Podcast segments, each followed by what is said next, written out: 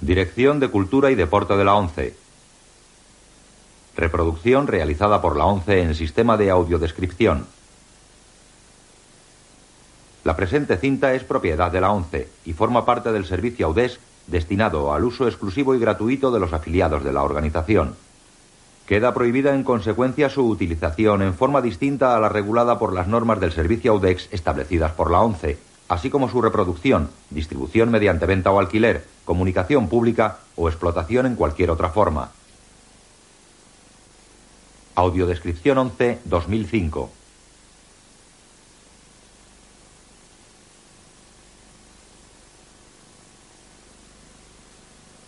La semilla del diablo, año 1968, color, no recomendada para menores de 18 años.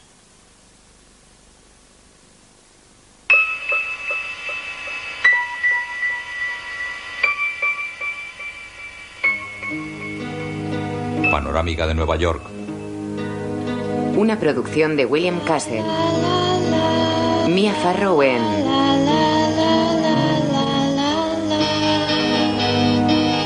La semilla del diablo. Con John Cassavetes. Ruth Gordon. Sidney Blackmer. Maurice Evans. Angela Dorian. Patsy Kelly.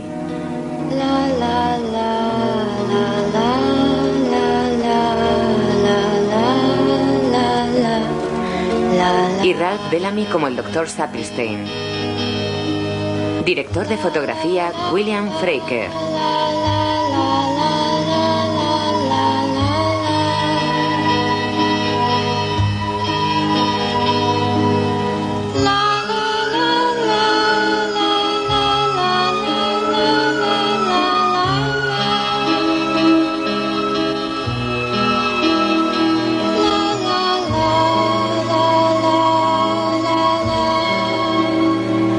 Basada en la novela de Ira Levin. Música Christopher Comeda.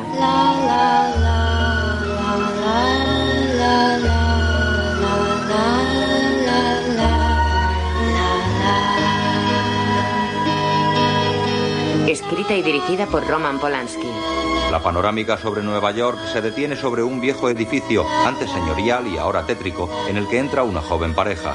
Saludan a un hombre en el acceso de coches del inmueble.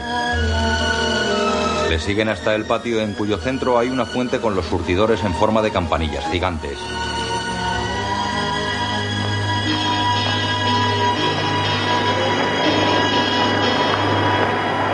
Acceden a un portal. ¿Es usted médico?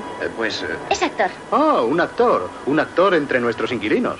¿Le he visto actuar a usted en alguna parte? Pues no sé, hice Hamlet hace ya algún tiempo, más recientemente Los Tres Mosqueteros y Está luego... bromeando. Ha actuado en Lutero y en Nadie quiere un albatros. Comedias para la televisión y comerciales. Ahí está el dinero, ¿verdad? En la publicidad. Ah, sí, y en las obras de suspense también. Entran al ascensor. El ascensorista es de raza negra y va uniformado. Al séptimo, Diego. Antes los apartamentos eran de nueve habitaciones, pero han sido reducidos a cuatro, cinco y seis. El séptimo E tiene cuatro habitaciones. Era la parte trasera de uno de nueve. El antiguo comedor es ahora la sala de estar. Y se unieron dos habitaciones del servicio en una sola que puede utilizarse como comedor o un segundo dormitorio. ¿Ustedes tienen niños? Eh, pensamos tenerlos. Salen al pasillo. Hay que engrasar esta puerta, Diego. Eh, por aquí, por aquí, por favor. El joven se queda mirando a un obrero que taladra la mirilla de una puerta. Después la pareja ve el suelo desconchado.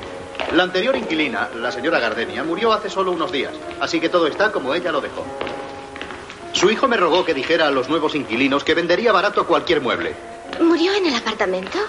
No es que tenga importancia. No, no, no, no, en el hospital. Estuvo varias semanas en estado de coma. Usted primero, por favor. Gracias. Entran al piso. Era muy anciana y pasó a mejor vida sin darse cuenta siquiera. Ya me gustaría a mí morir así cuando me llegue la hora. Como pueden ver, todo está como lo dejó. Fue una mujer alegre hasta el fin. En la cocina la pareja se besa. Una de las primeras mujeres abogado de Nueva York. Hasta tenía su pequeño invernáculo. Era toda una mujer. Ah, otro armario. Está todo lleno de armarios. Lee una nota. Preciosa vista del parque, realmente preciosa. Ya no puedo concentrarme. Esta habitación podría ser ideal para los niños. Sí, empapelando las Sí. paredes de un color claro le daría mucha más luz. Eh, ¿Qué plantas son estas? Aromáticas la mayoría. Un cuarto de baño muy completo. Menta, albahaca. Y marihuana, ¿no? Pasando ante el baño, él vacía la cisterna del váter. El dormitorio principal. Eh, Bien. Y ya hemos llegado a la sala de estar. Eh, Oh, sí. Vean. Está abarrotada de viejos muebles. Oh, qué grande. Ah, Y la chimenea funciona, ¿eh? Oh, es un apartamento precioso. Me encanta. Ahora no aproveche su entusiasmo para subirnos el alquiler, ¿eh? Ya lo subiríamos si estuviéramos autorizados. Hoy en día apartamentos como... Ve un mueble en un extremo del pasillo. Esto sí que es extraño. Se acerca a él. Hay un armario detrás de este mueble. Sí, estoy seguro de que sí. Tiene razón, sí, se, Eh, se ve desde aquí. Cambió el mueble de sitio. Estaba ahí. Hay una marca en la moqueta del pasillo. Écheme una mano, ¿quiere?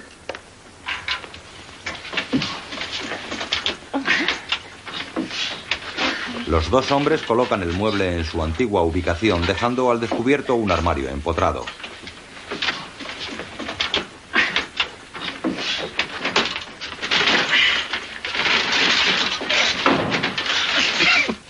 Ahora comprendo cómo llegó al estado de coma.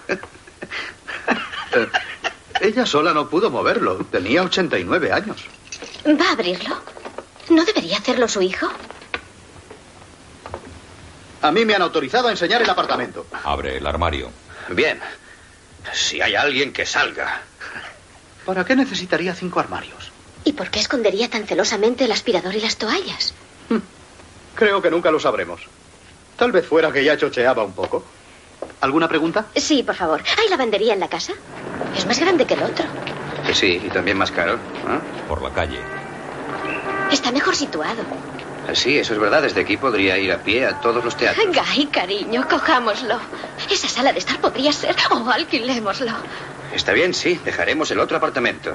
He estado tentado de escribir a la dirección del Branford que sois unos indeseables. Pero he decidido mentir y decirles que sois unos inquilinos maravillosos. Eres una gran persona, Hatch. Sí, pero me dejáis y os vais de aquí. No le hagas caso, bromea. No bromeo, ¿no? Un asado. Qué buen aspecto tiene esto. ¿Sabéis que el edificio Branford tuvo bastante mala fama a finales del siglo pasado? ¿Por qué? Es donde las hermanas Strange llevaron a cabo sus experimentos dietéticos y donde Kit Kennedy celebraba sus reuniones. Adrián Marcato también vivió allí y Bill Ames. ¿Quiénes Mira, eran las Adrián hermanas Marcato. Strange? Las hermanas Trench eran dos auténticas damas victorianas que cocinaron y se comieron varios niños, incluyendo una sobrina. Edificante. Y Adrián Marcato practicaba la brujería. Causó un gran revuelo en los años 90 al anunciar que conjuraría al mismísimo diablo. Al parecer la gente le creyó y de poco le matan de una paliza en el vestíbulo del Branford. Me parece que exageras. Después vino el asunto de Kit Kennedy. Y allá por los años 20 el Branford quedó medio vacío. Pues Sabía lo de Kit Kennedy, pero no que Adrian Marcato vivió allí. ¿Y esas hermanas? Tras la Segunda Guerra Mundial se llenó otra vez. Mm, ¿Cómo me gusta? ¿El Branford? El cordero. Lo llamaban el siniestro Branford. Cenan. Pero, Hatch, en todos los edificios de apartamentos ocurren cosas. Ese tiene el récord de acontecimientos desagradables. En el 59 encontraron en el sótano el cadáver de un niño envuelto en papel de periódico. Mm, ¿Le abres a uno el apetito, Hatch? Bebe más vino. Rosemary y Guy llegan al piso del edificio Branford. La casa está vacía y los embalajes están esparcidos por el futuro dormitorio, ahora sin muebles. Ella entra al dormitorio con una bolsa de papel en los brazos. Él lleva una lámpara de pie que deja en otra habitación.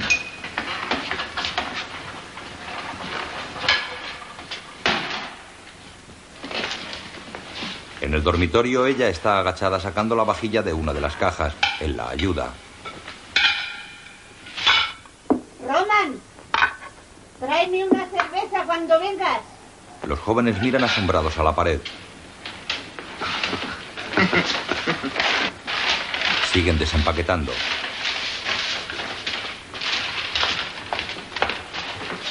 Al cruzar el pasillo, ella se detiene y se acerca al armario que destaparon.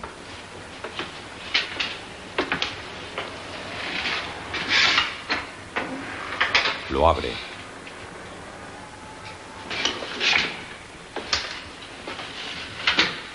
Examina unas baldas que hay en su interior. ¡Eh! Ya tenemos mesa. Lleva una de las baldas al salón. Después cenan sentados en el suelo con la comida sobre la tabla. Él viste pantalón y camisa vaquera. Ella un vestido amplio, floreado y sin mangas. Guy. Apaga la luz, ¿quieres? Él apaga la lámpara de pie que trajo.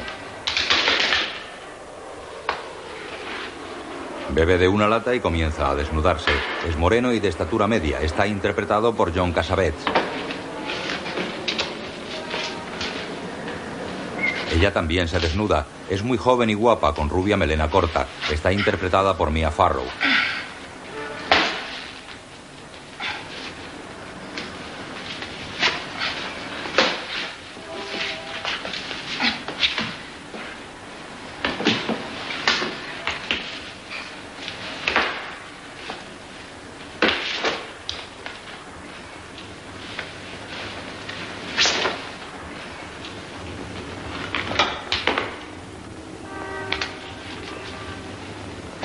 Se acerca a él y se besan.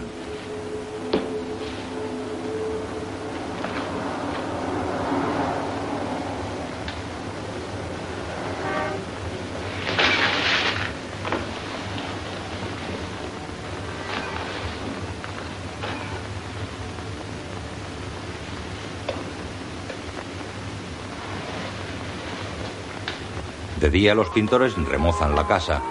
Rosmarie supervisa la colocación del papel pintado de una alfombra frente a la chimenea y la llegada de mobiliario. Ahí, a la izquierda. Estamos en Daytona, Florida. Se celebra la prueba. Coloca cortinas mientras Una escucha la llamada televisión. en las primeras vueltas y gana la carrera. Baja de la escalera y mira el anuncio en el que sale Y Guy. es su tercer año de éxitos consecutivos. Todo un récord. Yamaha es la marca de los campeones. Y como pueden ustedes ver, hay un modelo para cada clase de carrera. ¿No le entusiasmaría penetrar en el apasionante mundo de las Yamaha? Monte y de un paseo. Vamos, vamos. Está bien. Allá voy. Rosmarie empapela las baldas del armario del pasillo. Mira. Guy entra en el piso y se acerca a ella. Estupendo. Se besan. En la lavandería del edificio, Rosmarie lee una revista y mira a una vecina morena que atiende una lavadora.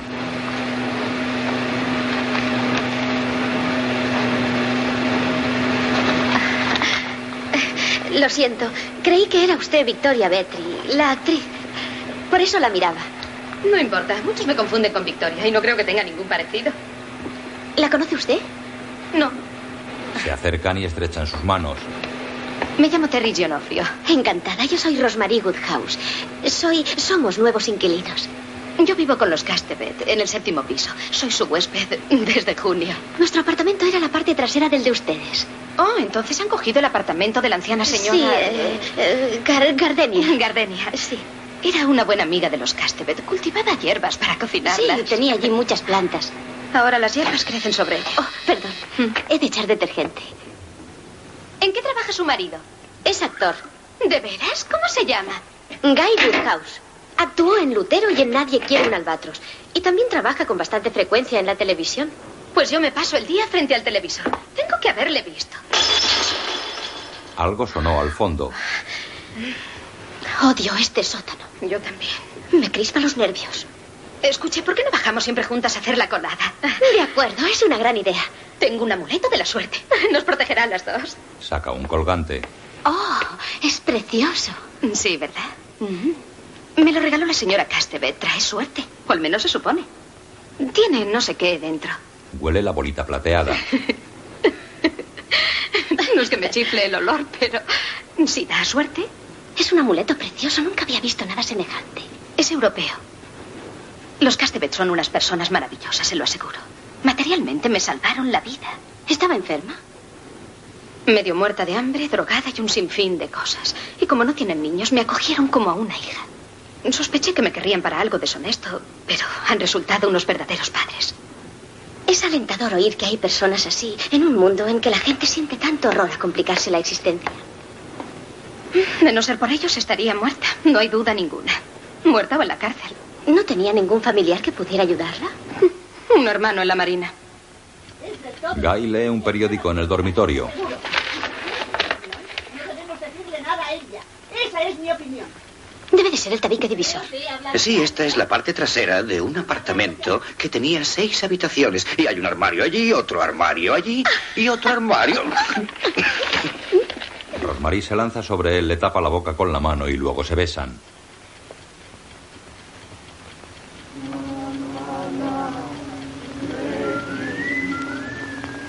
Dejan de besarse y miran sorprendidos hacia la pared.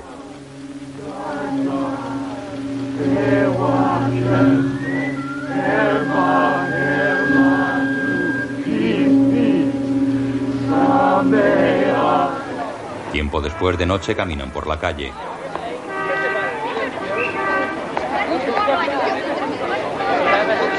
Apártense, por favor, por favor, apártense.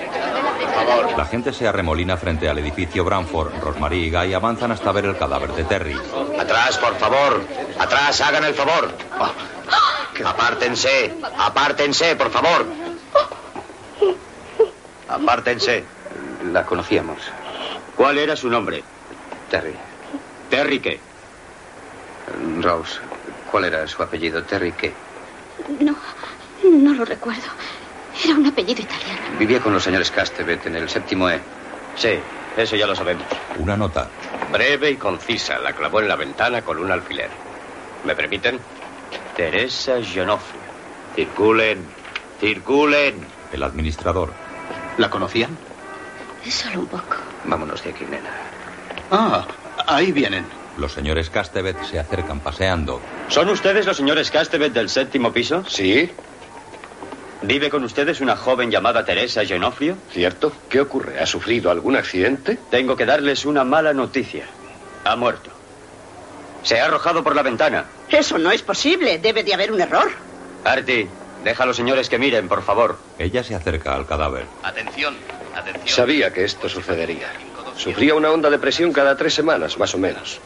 Se lo dije a mi esposa, pero no me hizo caso. Coche patrulla Ah, bueno. Eso no significaba que tuviera que matarse. Era una chica muy feliz, sin ningún motivo para ello. Debería de estar limpiando las ventanas. ¿Cómo iba a limpiar ventanas a medianoche? ¿Por qué no? Es muy posible que sí. ¿Era esta su letra? Le entrega la nota. La leen. Sí. Seguro, sin duda alguna. Gracias. Se lo devolverán cuando terminen. No puedo creerlo, no puedo creerlo. Era tan feliz. ¿Su pariente más cercano? Estaba sola. No tenía a nadie excepto nosotros. ¿No tenía un hermano? ¿Lo tenía? Ella me dijo que sí. En la marina. Primera noticia. ¿Sabe dónde está destinado? No, no lo sé. Ella me lo contó mientras estábamos en la lavandería. Soy Rosmarie Woodhouse. Vivimos también en el séptimo E. Yo opino lo mismo que usted, señora Castevet. Parecía tan feliz, tan llena de vida. Me habló maravillosamente de usted y de su esposo. Les estaba muy agradecida. Gracias. ¿Sabe algo más de ella aparte de que su hermano estaba en la marina? No, nada. Tiene que ser fácil dar con él. Bien. vámonos. Discúlpenme, estoy muy impresionada. Ha sido horrible. Gracias por todo. Rosmarie y Guy entran al edificio. Las calles 12 y 46. Cruce de las calles 12 y 46. Guy duerme tendido boca abajo en la cama.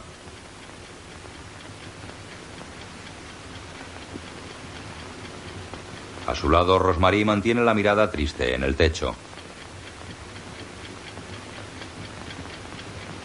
Cierra los ojos.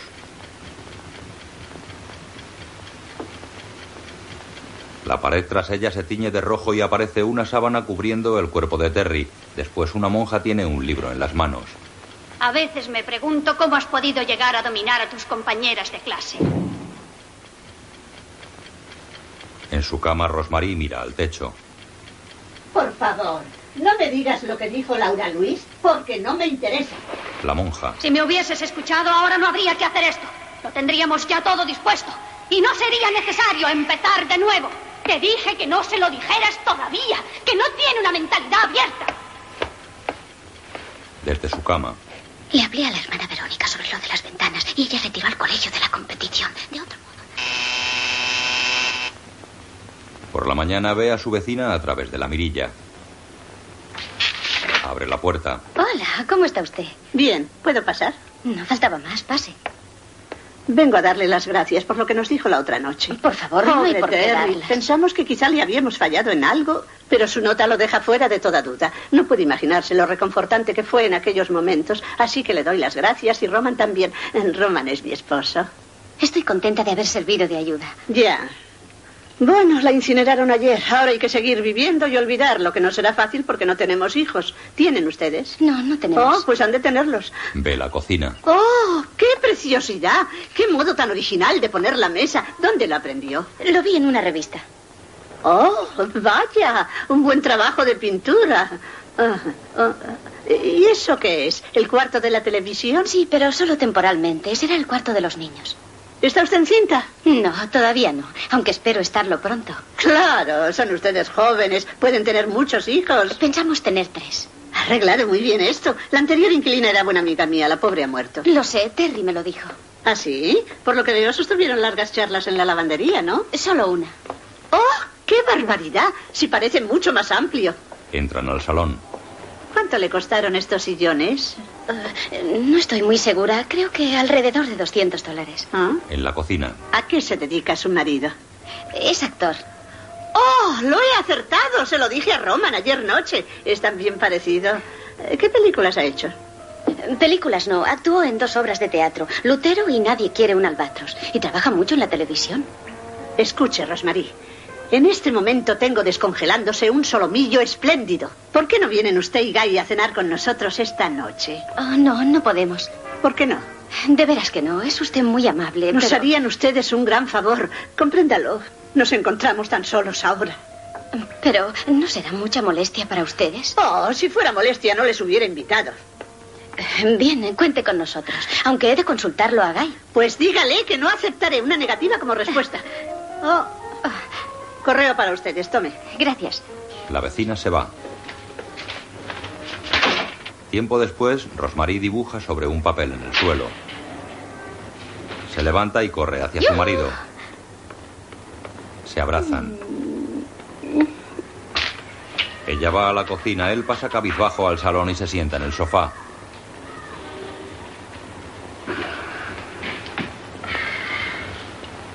Le han dado el papel a Donald Bongar.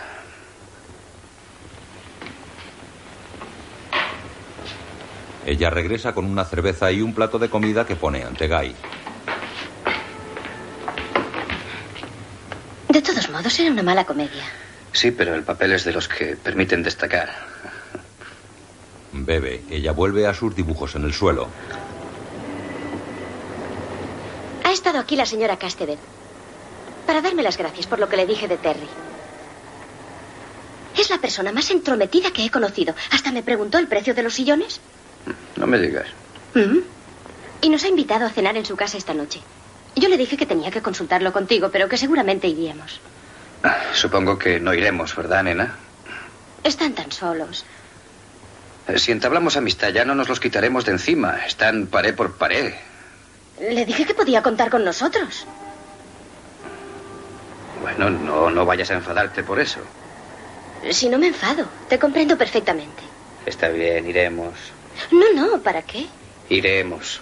No tenemos por qué ir si a ti no te apetece. Quizás suene a falso, pero lo digo de corazón. Será mi buena obra de hoy. Se acerca a ella. De acuerdo. Pero solo si deseas ir. Y que quede bien aclarado que es nada más por esta noche y no el principio de ninguna amistad. ¡Oh! En el momento oportuno. Pasen. Roman está preparando unos combinados de vodka. Estoy muy contenta de que hayan venido, Guy. Pasen, pasen, por favor. La cena no está a punto todavía, pero eh, siéntense en cualquier sitio. En ese sofá se encontrarán muy cómodos. Me parece que he llenado demasiado las copas. No, no, no se levanten. Normalmente las lleno como un auténtico barman, ¿verdad, Mini? Eh, cuidado con la alfombra. Pero esta vez me he excedido y temo que nos alegremos. Bien, aquí están. No, no, siéntese, por favor. Señora Woodhouse. Gracias. Señor Woodhouse. eh, ¿Un blast de vodka? Eh, Sí, ¿No ha probado nunca blast de vodka? Ah, No, nunca. Tiene muy buen aspecto. Mimi, se bebe mucho en Australia. Bien, por nuestros invitados. Bienvenidos a casa. A su salud. Mientras beben, Roman derrama el combinado. Ay, La alfombra. Oh, querida. Una alfombra nueva. Y este hombre es tan torpe. Oh. Limpia la alfombra con un paño. ¿Son ustedes de Australia? Oh, no, no. Yo soy de aquí, del mismo Nueva York. Pero he viajado mucho. Puede decirse que he estado en todas partes. Nombren un lugar y seguro que lo he visitado. Vamos, nombren un lugar. Fairbanks, Alaska. He estado allí. He recorrido todo Alaska. Sí, Fairbanks, Juneau, Anchorage, Nome, Sitka, Seward. Pasé allí cuatro meses en el 38. ¿De dónde son ustedes? Pues- eh, Yo soy de Omaha y Guy es de Baltimore. Omaha es una bella ciudad y también Baltimore. ¿Viaja usted por negocios? Por negocios y por placer. Tengo 79 años y he ido de un lado para otro desde que tenía 10. Conozco casi el mundo entero. ¡Eh! El solomillo está listo. No se apresuren con sus bebidas. Roman, tu píldora. Ningún papa visitó jamás una ciudad en donde hubiera huelga de periódicos. Dicen que aplazará el viaje hasta que la huelga termine. Muchos hacen así su negocio. Sí. Exactamente, sí, señor. Se aprovechan al amparo de los ritos de la religión. Oh, creo que estamos molestando a Rosmarie. No, no. Usted es creyente, ¿verdad que lo es? Pues me educaron como católica. Ahora ya no sé. Parecía no sentirse a gusto.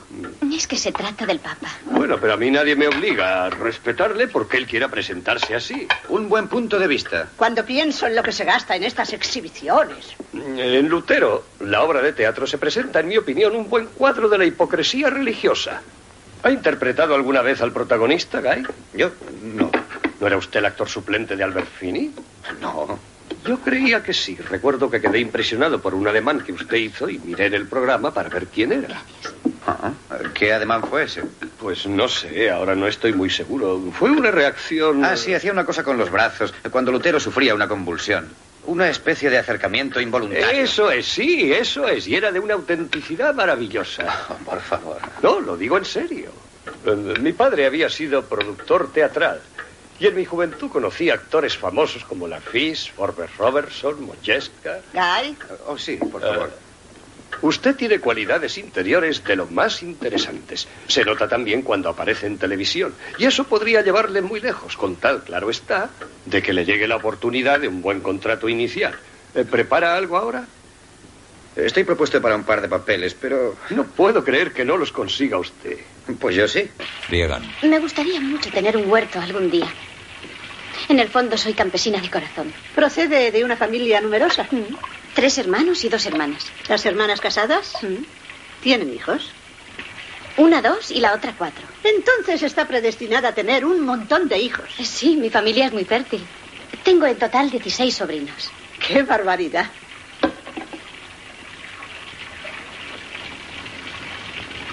Eh, ¿Quiere que friegue yo un rato y usted va secando? Oh, no, gracias, querida. Rosmarie mira hacia el salón donde los dos hombres fuman sentados en el sofá. Roman, ¿quieres dejar de embotarle los oídos a Kai con esas historias tuyas sobre Moyeska? ¿No ves que te escucha por cortesía? No, no, es muy interesante, señora Lo Castro. veo. Mini, Este, yo soy Mini y el Roman, ¿entendido? A Rosmarie. ¿Entendido? Entendido. Todo magnífico. Una velada estupenda. Adiós.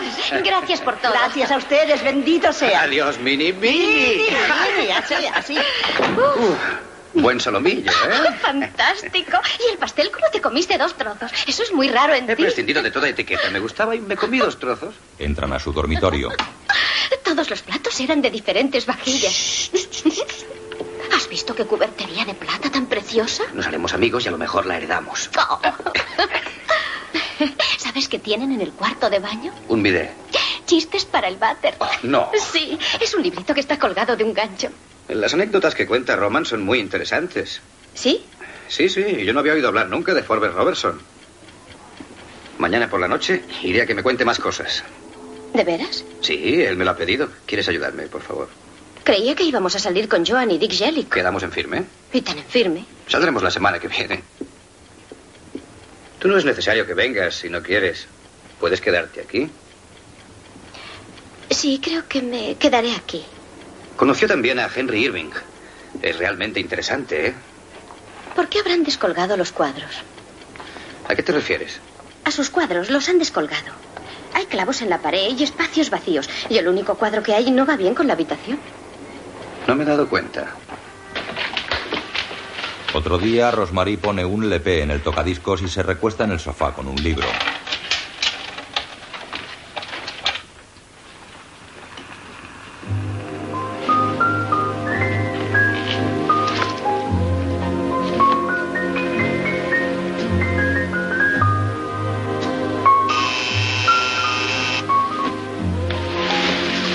Se levanta. Antes de abrir, mira por la mirilla.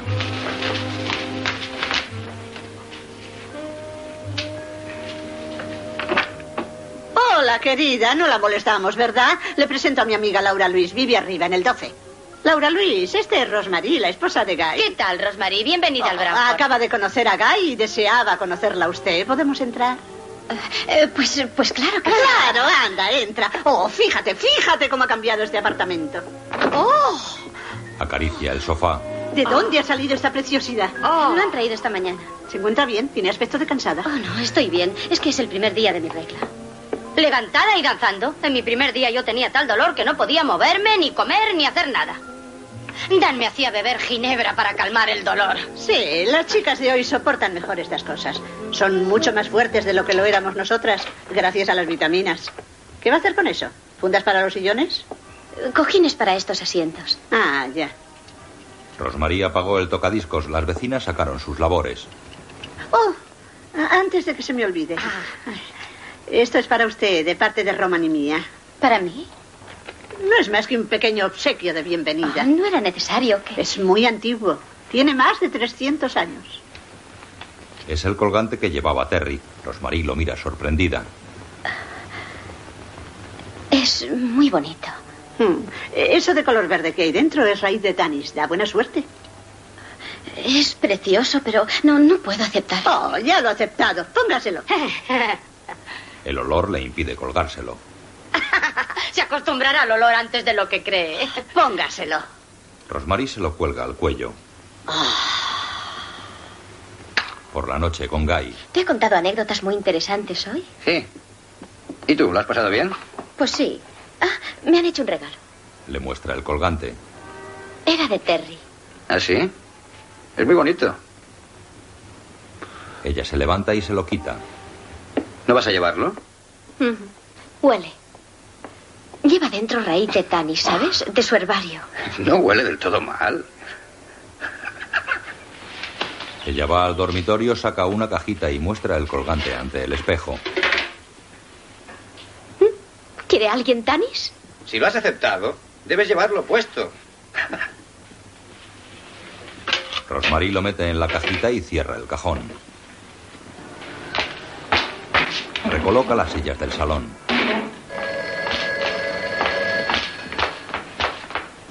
Guy se adelanta y contesta desde el dormitorio.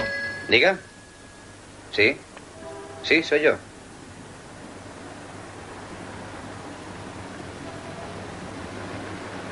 Oh, Dios mío. Pobre muchacho. Ella se acerca a la puerta. Y, y no. No saben cuál ha sido la causa. Oh, Dios mío. Es horroroso. Horroroso. Sí, lo aceptaría. Mejor dicho, lo acepto. Eh, Siento que sea por un motivo así, pero. Bueno, tendrá que hablar con mi agente para ultimarlo todo. Alan Stone. Estoy, estoy seguro de que no habrá ningún problema en lo que respecta a nosotros. Gracias, señor Weiss. Huelga. Guy. ¿Qué ocurre? La mira abatido sentado en la cama.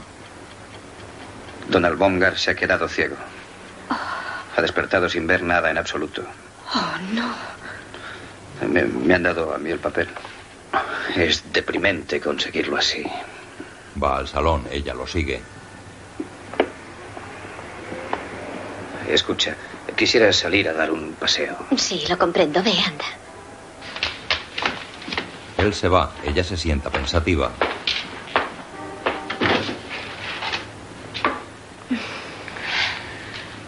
Baumgarl. Donald Baumgarl. Con Hatch. Es un papel fantástico. Esta vez seguro que destacará. Y también tiene una oferta para protagonizar una serie de televisión, Miami Beach. Pronto será popular.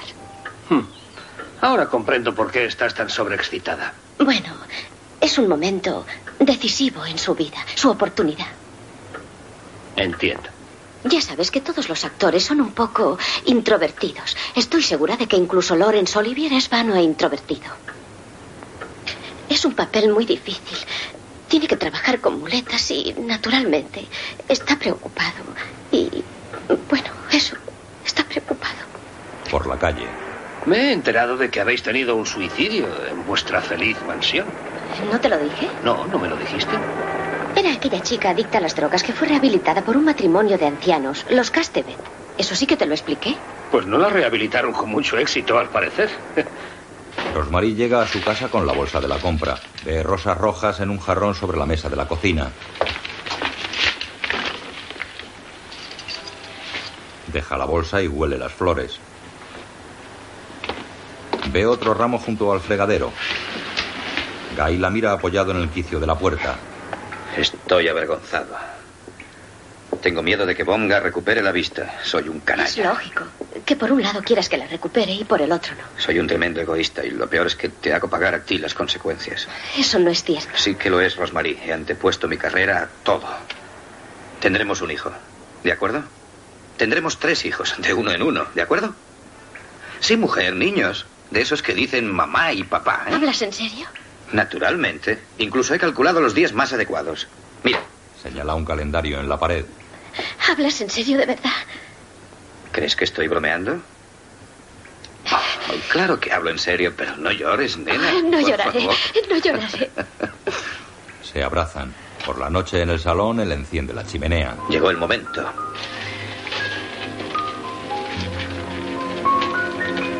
Ella está sentada en el suelo ante la mesita de centro. Él se acerca a la mesita. Ella señala la chimenea. El humo, el humo. Ah, soy un desastre. Abre el tiro.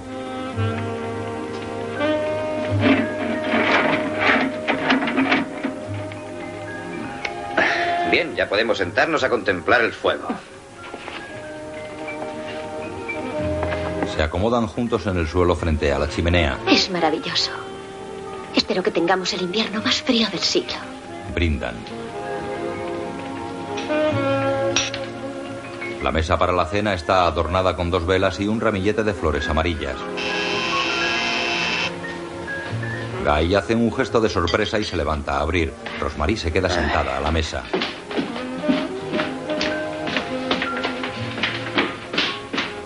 Hola, Guy. ¿Cómo están? Oh, no, no la dejes entrar esta noche, no. Muy amable. Estoy segura de que les gustará. A Roman y a mí nos Oh, encanta. Entonces seguro, muchas gracias. Repito, es muy Buenas noches. Buenas noches, Nina.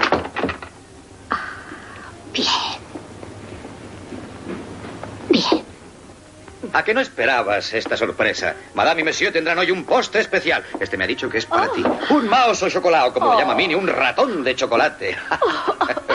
Tenía miedo de que se quedara aquí toda la noche. No, quería que probáramos esto. Debe de ser una de sus especialidades. Ha sido muy amable, no debemos reírnos de ella. Sí, tienes razón, tienes razón, tienes razón.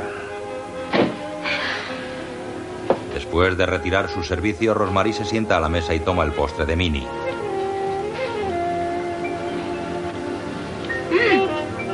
Es bueno.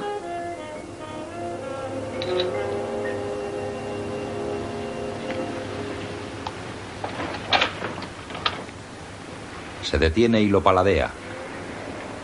¿Mm? Pero tiene un sabor raro. Sabe como a yeso. No lo noto. Son manías tuyas. Yo no le encuentro ningún sabor raro. Lo tiene. Lo aparta. Oh, vamos, nena, tómatelo, no seas tonta. No me gusta. Es delicioso. Ten, cómete el mío. Siempre hay algo que lo estropea todo. Oh, traes y va a dar lugar a una No, discusión. no, no, no. Si no te gusta, no te lo comas, no. Mmm, es delicioso. No tiene gusto a yeso. Come el postre. ¿Quieres darle la vuelta al disco? Sí. Él abandona la mesa y ella aprovecha para echar el postre en la servilleta.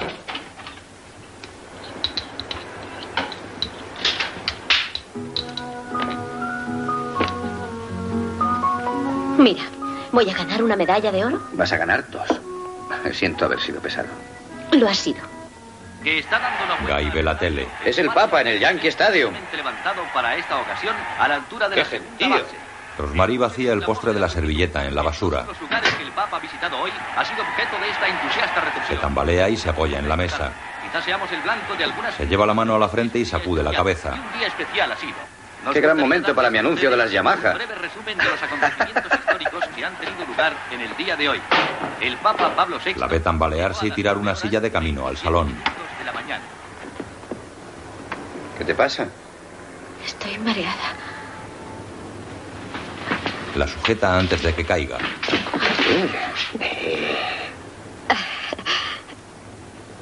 No es de extrañar. Con lo que has bebido. No habías comido nada en todo el día hasta la cena, ¿verdad? La conduce al dormitorio. Ella cae. La coge en brazos y la lleva a la cama. Rosmarie lleva un conjunto rojo oscuro.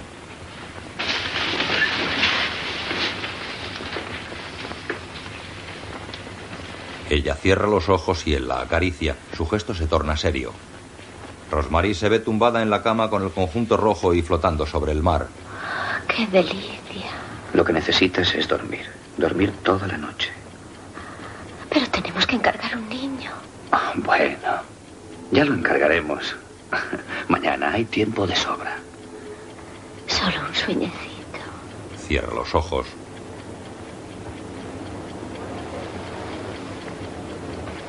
Se ve en una fiesta en la cubierta de un yate atracado en el puerto.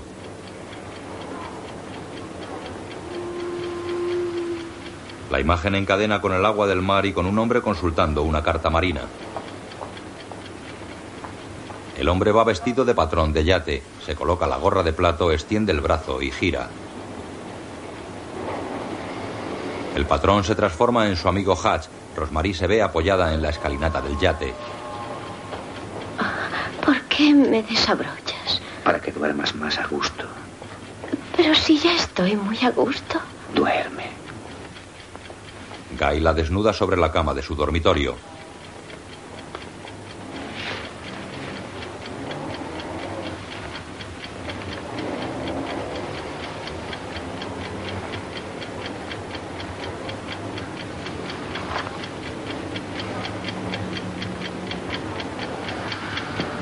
Ella ve cómo Guy le quita los pantalones en la cubierta del yate. Sorprendida, se mira su cuerpo desnudo y se tapa el pecho con los brazos. Cuando los aparta, lleva puesto un bikini como el resto de las mujeres. Hatch está en el muelle. No viene Hatch con nosotros. Solo católicos. Me gustaría que no estuviéramos orientados por esos principios, pero así es. Ella asiente.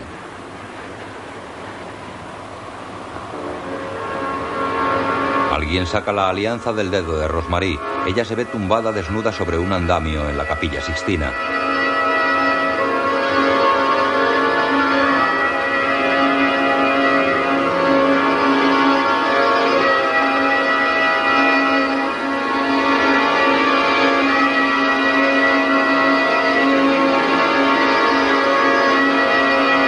La cámara recorre los techos hasta el fresco en el que Dios acerca su dedo a la mano de Adán. Después muestra la cabeza de un carnero.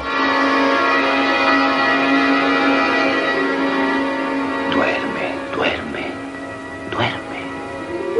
¡Tifón! ¡Tifón! ¡Ha matado a 50 personas en Londres y se dirige hacia aquí! Después del hombre gritando en mitad de un viento huracanado, Rosmarie se acerca desnuda al timonel de una embarcación.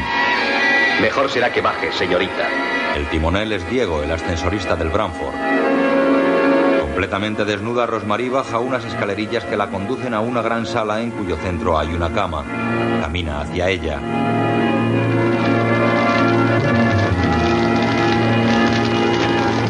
Pasa junto a una hoguera encendida tras una cancela.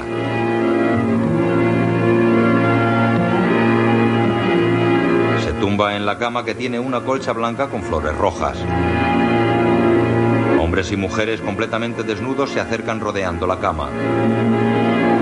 Un hombre con barba y trajeado estilo siglo XIX está sobre un pedestal. Uno de los asistentes dibuja líneas rojas a pincel sobre el cuerpo de Rosmarie.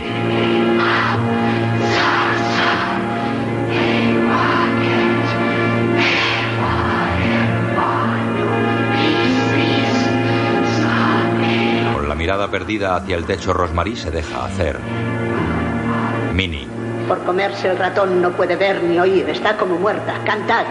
Tras ella, Guy permanece de pie y desnudo como todos los asistentes. Ve a una mujer vestida con tules blancos bajar una escalera. Se hablan mientras la atan en aspa a la cama.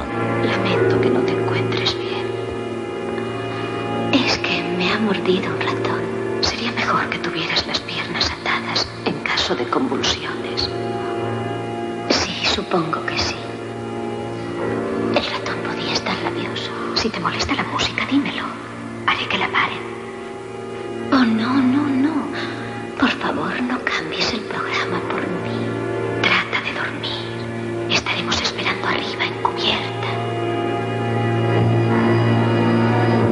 Guy se acerca.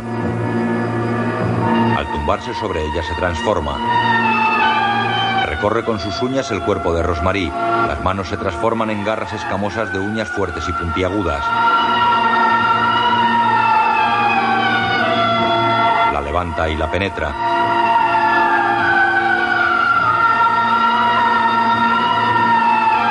Extasiada, ella se imagina envuelta en humo verdoso y se fija espantada en los ojos de serpiente de su amante.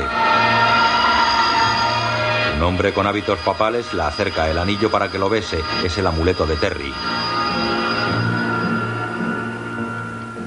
A la mañana siguiente, Rosmarie duerme en su cama. Guy la despierta. Son más de las nueve. cinco minutos. A las diez he de ir a ver a Alan. Come fuera. Ya pensaba hacerlo. Él se levanta e intenta encender un cigarrillo.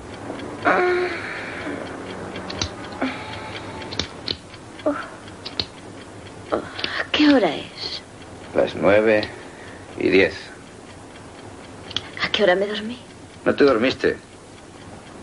Te desmayaste. Eh, en adelante será mejor que no tomes cócteles. No te sientan bien, ¿eh? Ella se incorpora y ve arañazos en todo su cuerpo. Ya me he limado las uñas. No me riñas. Estos arañazos. Era la noche dedicada al niño. Eh, Tú, mientras estaba desmayada.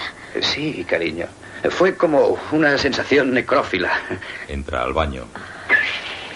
Soñé que alguien estaba seduciéndome. No sé, alguien inhumano. Muchas gracias. ¿Qué te pasa? Nada. No quería perderme la noche. Podíamos haberlo hecho esta mañana o esta noche. No era el único día de que disponíamos en todo el mes. Bueno, yo también había bebido un poco, ya sabes. Rosmarie está sentada en la cocina. Abre una ventana y se asoma. Lleva un albornoz blanco. Se ducha. Más tarde está ante la puerta de los Castevet con los cuencos del postre en la mano. Ah, hola. ¿Les gustó? Oh, sí. Creo que le puse demasiada crema de cacao. No, no, estaba delicioso. Tendrá que darme la receta. Mm. Sí, me encantará. Ah, va a la compra. Hágame un favor. Cómpreme seis huevos y se los pagaré luego. De acuerdo. Adiós. Adiós. Guy pasea por su casa ayudado por muletas. Rosmarie está sentada en el sofá. ¿No crees que debemos hablar? ¿De qué? De cómo me tienes abandonada. ¿Qué dices? No te tengo abandonada. ¿Tú crees que no? Pues claro que no. ¿Qué ocurre? ¿Qué te pasa? Nada, no importa. No, no, no, nada no. ¿Qué es? Nada. Él deja las muletas. Mira, nena, sé que estoy abstraído por el papel, pero es que es muy importante y, y eso no significa que no te quiera. La besa y vuelve a su entrenamiento con las muletas. Otro día, él en Albornoz lee el periódico en la cocina, mientras ella en bata sirve el desayuno, mira un calendario. Te tocaba el viernes. ¿El viernes? ¿Mm? Bueno, me vendrá esta noche o mañana. ¿Te apuestas algo? Sí, Un dólar. vale. Lo perderás. Oh, cállate. Me estás poniendo nerviosa, cariño. Solo han pasado dos días. Dígame, ¿cuándo lo sabré? La llamaré tan pronto como sepa los resultados. Quiero hacer un examen general a fin de que estemos bien seguros. En una consulta. Fue Liz Dunstan quien me recomendó que viniera a verle, doctor. ¿Ah, sí? ¿Cómo está? Ah, Muy bien. ¿Y los niños preciosos? ¿La atendió usted en todos? Eh, no, solo en el último. Hemoglobina universal. Sí, doctor. Mientras el ginecólogo recoge el tensiómetro y se lava las manos, la enfermera extrae sangre a Rosmarie.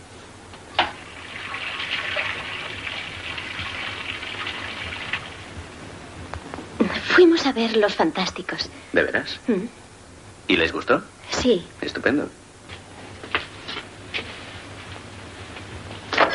Otro día en su casa.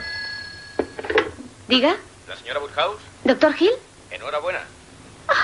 De verdad, Seguro. seguro. ¿Me oye usted? Eh, sí, sí, tiene eh, que decirme algo más. Muy poco. Que venga a verme el mes próximo, que tome una píldora de natalina al día y le enviaré unos cuestionarios para que los rellene. Ah, ¿Para cuándo será? Si todo va bien, para el 28 de junio. Todavía falta mucho, ¿no? Lo lógico. Sí. Ah, por cierto, necesitaría otro análisis de su sangre. Oh, sí, por supuesto. ¿Para qué? La enfermera no extrajo la suficiente, así que pase por aquí a verla.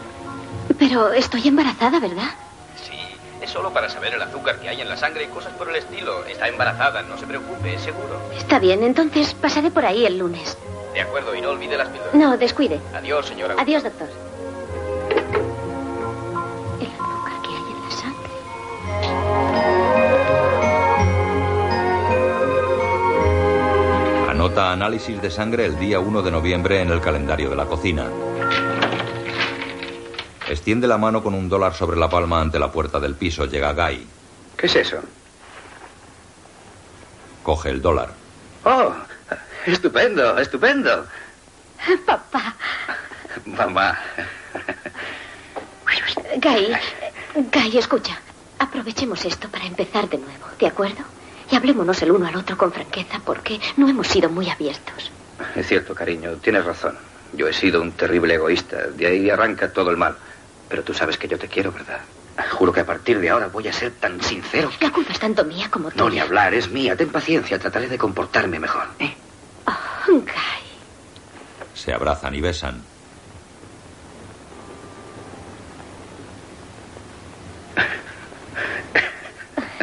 ¿De qué te ríes?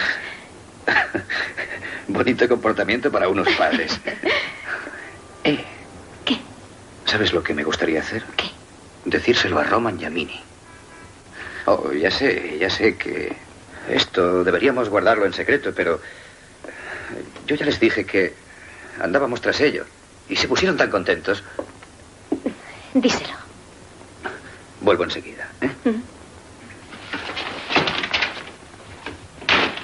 Él sale del piso. Rosmarie se sienta ante el espejo de su dormitorio y se atusa el pelo.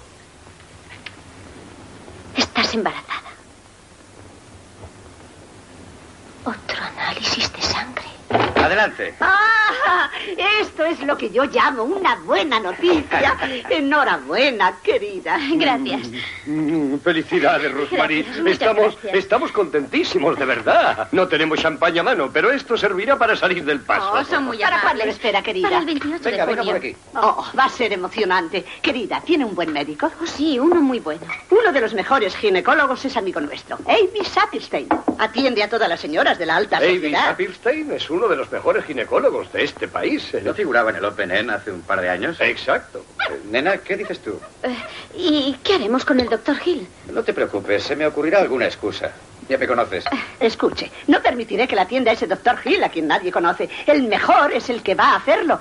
¿Dónde está su teléfono, jovencita? Ah, Allí, en el dormitorio. Es muy inteligente, muy sensible. Ros, siéntate, siéntate. Sí, me encuentro bien. Eh, Amy, soy Minnie. Muy bien, gracias. Escucha, una amiga nuestra acaba de enterarse de que está embarazada. Sí, ahora estamos en su apartamento. Nos complacería que la atendieras tú, pero sin cobrar esas sumas fabulosas como haces con la alta sociedad. ¿Mm? Mm, Espera un momento. Rosmarie, ¿puede ir mañana a las 11? Oh, sí. ¿Lo ve usted? Sí, irá a las 11. Ujú. Sí, tú también. No, no, no, no, nada de eso. Esperemos que así sea. Adiós.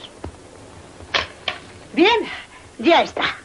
Un millón de gracias, Mini. No sé cómo podré agradecérselo. Teniendo un bebé hermoso y saludable. Oh, me muero de ganas de contárselo a Laura Luis. Oh, eh, Por favor, no se lo diga usted a nadie más todavía. Sí, tienes razón. Ya tendrás tiempo. Y ahora por un hermoso y saludable bebé. Por él. Por él. Brindan después en la cama. Andy. Oh, Susan. Susan. Mira a Guy dormido a su lado.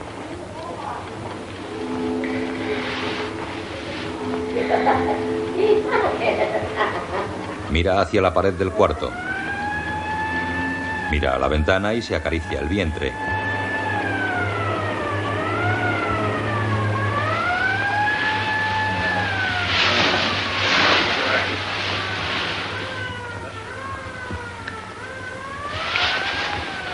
Se levanta. Saca una caja de la cómoda, extrae el colgante que recibió de Minnie y se lo pone al cuello. Al día siguiente con el doctor Sapirstein. Por favor, no se fíe de los libros. Ningún embarazo es exactamente igual a los descritos en los libros. Y de sus amigas tampoco haga caso. No hay dos embarazos iguales. El doctor Hill me recetó píldoras vitamínicas. Nada de píldoras. Mini Castebet tiene un herbario. Haré que le prepare cada día una bebida más fresca, segura y rica en vitaminas que cualquier píldora del mercado. Si tiene dudas, llámeme sea de noche o de día. A mí, no a su tía Fanny, para eso estoy aquí. Tenga. ¿De qué está hecho? De caracoles, renacuajos y rabos de cachorros de perro. Pero ¿y si lo que queremos es una niña? ¿Es cierto? Sería estupendo que el primero fuera niño. Pues ahí lo tiene. Bebe el batido de Minnie en la cocina. Eh, No, de verdad, ¿qué lleva esto? Un huevo batido, gelatina, hierbas. ¿Raíz de tanis? Un poco. Y algunas otras cosas. No seas tan violento, Harry. Si quieres ser un estúpido, de acuerdo, pero no un estúpido violento. Y no vivas con nadie. Y menos con esa gorda de tu esposa. Soy un inválido sin esperanzas. Guy ensaya, ella llega de la calle. ¿Qué te has hecho? Eh, eh, es un corte de Vidal Sasson. No me digas que has pagado por eso. Guy, siento un dolor. ¿Dónde? Aquí. ¿Te ha dado ahora? Desde el jueves pasado. Es un dolor ligero. ¿Y no has ido a ver a Sapirstein? Iré a verle el miércoles. Pero, pero eso es absurdo. ¿Por qué no has ido a ver a Sapirstein? ¿Y por qué no has dicho nada? Como voy todos los miércoles. Una expansión natural de la pelvis. Puede combatirlo con simples aspirinas. Ah, Temí que se tratara de un embarazo ectópico. ¿Ectópico? Quedamos en que no iba a leer libros, Rosemary. Vi uno muy bueno en el drugstore. Y lo que ha hecho es preocuparla. Cuando llegue a casa hará el favor de tirarlo. Lo haré, Los lo dolores prometo. cesarán en dos días. Embarazo ectópico. De noche juega con Guy el Scrabble. Su nuevo corte de pelo es estilo chico. Se levanta y va al dormitorio.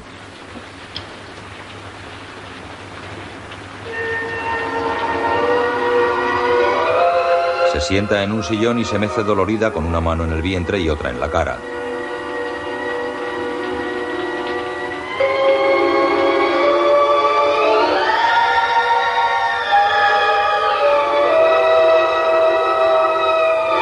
Se incorpora y vuelve al salón. Tiene pronunciadas ojeras y viste una bata guateada azul. Tengo un aspecto horrible. ¿Pero qué cosas dices? Estás estupenda. Ese corte de pelo es lo horrible. Es el mayor error que has cometido en tu vida. Otro día en la cocina corta un filete. Lo echa a la sartén. Le da la vuelta. Lo saca. Lo pone en un plato y lo come casi crudo. Está muy pálida y delgada. Mientras come, rellena crismas. Llega Hatch. Pero, Dios mío, Es una creación de Vidal Sassoon, la última moda. ¿qué te ocurre? Tan mal aspecto tengo. Horrible. No estará siguiendo una dieta de adelgazamiento. No. ¿Entonces qué es? ¿Te ha visto algún médico? Es mejor que te lo diga. Estoy embarazada. Ah, pero eso es absurdo. Las embarazadas aumentan de peso, no lo pierden. Es que no duermo bien. Tengo como una tirantez que me produce dolor. Pero no es nada serio. Bien. Enhorabuena. Debes de estar contenta. Eh, Sí, lo estoy. Lo estamos los dos. ¿Quién es tu ginecólogo? A.B. Sapirstein. Ah, atendió a mi hija en sus dos alumbramientos. Es uno de los mejores de la ciudad. ¿Cuándo te ha visitado? Ayer ¿Y qué? dijo que es una cosa bastante corriente. Eh, ¿Cuánto peso has perdido? Mm, Quizá un kilo y medio. Ah, tonterías, has perdido mucho más. Es normal perder un poco al principio. Muy pronto aumentaré.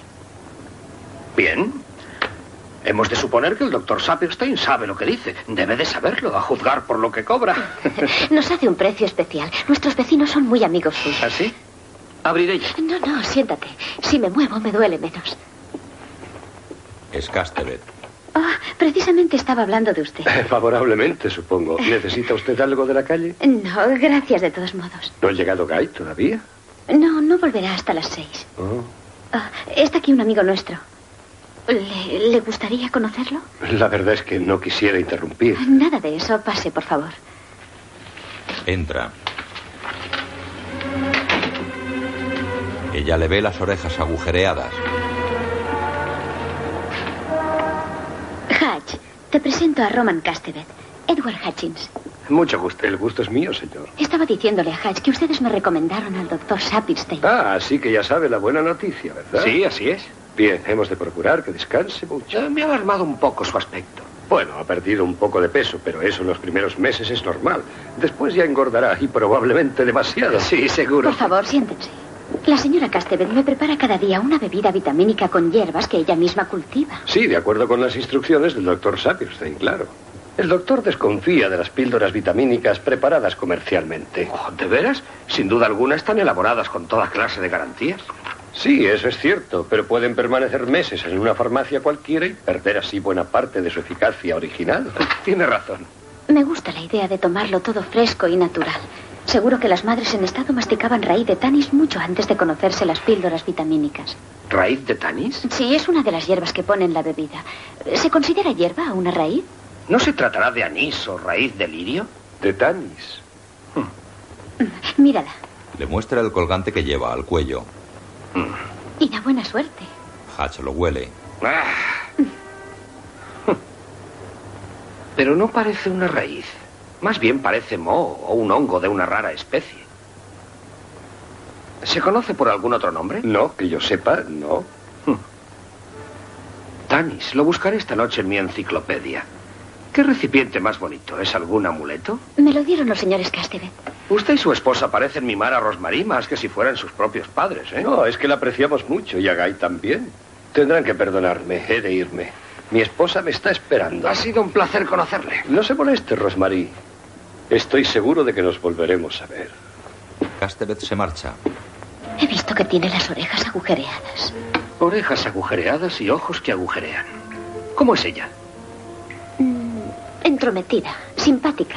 Eh, Guy se ha hecho muy amigo de ellos. Creo que se han convertido en una especie de padres para él. ¿Y tú? Eh, No lo sé. A veces resultan demasiado amistosos y serviciales. Llega Guy. Vaya, qué sorpresa. ¿Qué tal, Hatch? ¿Cómo estás? Tú eres la sorpresa. ¿Qué ha pasado? ¿Qué han parado para corregir el guión?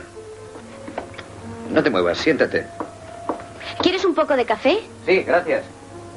Mientras él sale de la cocina, ella prepara un servicio. Botín. Bueno, enhorabuena a ti también. Gracias, te lo he dicho ya, ¿eh? ¿Para cuándo lo esperáis? A finales de junio. ¿Sabes que el doctor Sapirstein trajo al mundo a los dos nietos de Hatch? ¿Ah, sí? Hmm. He conocido a tu vecino, eh, Roman Castevet. Ah, de veras. Es simpático, ¿no? Eh, ¿Te has fijado que tiene las orejas agujereadas? No bromeas. No bromeo, es cierto. Eh, Siento que no nos hayamos visto más últimamente, pero como yo estoy tan ocupado y Ro está así, no visitamos a nadie. Quizá podamos cenar pronto juntos. ¿Ya te vas? Gracias por el café, querida. Gracias a ti por haber venido, Hatch. En el pasillo, Guy abre el armario y saca un abrigo. Esto no es mío, debe de ser tuyo. Acertaste. ¿Habéis pensado ya en los nombres o es pronto aún? Andrew o Douglas si es niño y Melinda o Sara si es niña. Sara, ¿ya no es Susan? ¿Se ha quedado la pareja ahí dentro? Buscan el otro guante en el interior del armario. A ver. No, no lo veo, Hatch. No, no está aquí. Hmm. Probablemente me lo dejé en el City Center. Pasaré por allí. Bien, cenaremos juntos pronto, ¿eh? No faltaba más. La semana que viene. Adiós. Adiós. Adiós. Adiós. Hatch se va. Una agradable sorpresa. ¿Mm? ¿eh? ¿Sabes lo que ha dicho? ¿Qué? Que tengo un aspecto horrible. Este Hatch va sembrando alegría por donde quiera que pasa. Voy por el periódico, nena. Es un aguafiestas profesional. No es ningún aguafiestas profesional. Entonces es uno de los mejores aficionados. Se va. Tiempo después ve la televisión en el salón. Rosmarie está en la cama muy demacrada. ¿Diga? Ah, hola. No, no se encuentra muy bien. Creo que está dormida.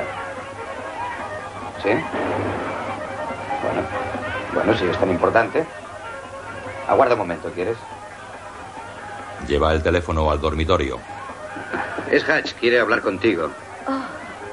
Le he dicho que estabas descansando, pero dice que no puede esperar.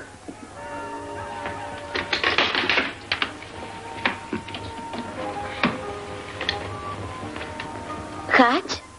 Dime, ¿puedes salir de casa?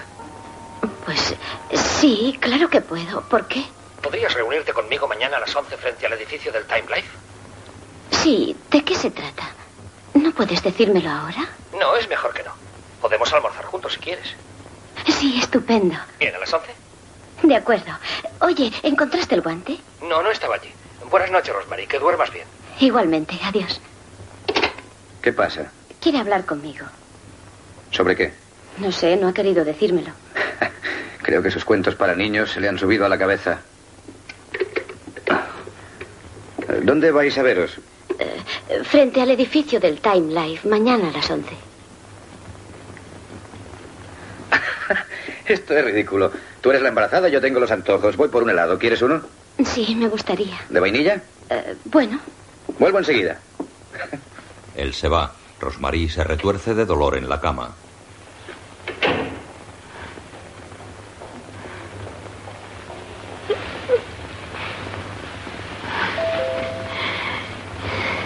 Al día siguiente llama a la puerta de los Castebet. Hola. Hola, Mini. Voy a salir. No podré tomar mi bebida a las 11. No importa, querida. Tómela luego. Llámeme cuando vuelva, ¿eh? En la calle un Papá Noel tañe una campanilla. Rosmarie espera encogida por el frío.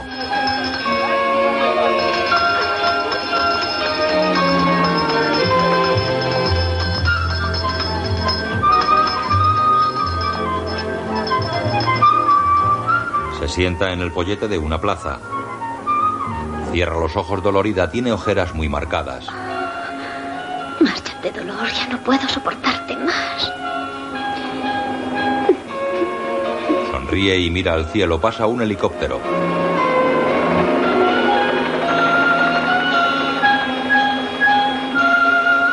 Ve a un hombre que se acerca haciendo gestos y se levanta. Una mujer pasa a su lado y se abraza al hombre.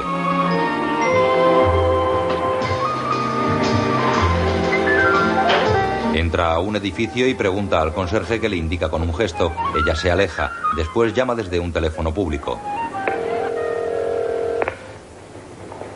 Diga. ¿Es el apartamento de Edward Hutchins? Sí, ¿quién llama?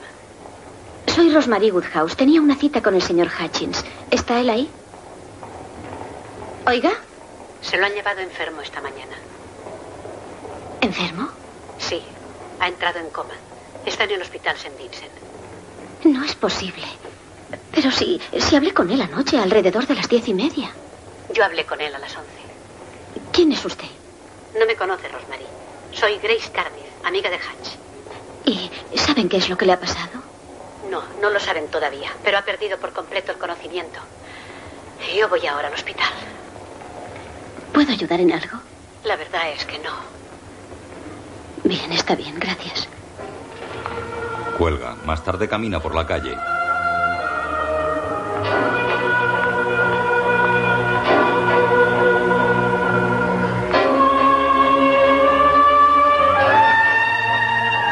Pasa ante un Belén y se detiene a mirarlo.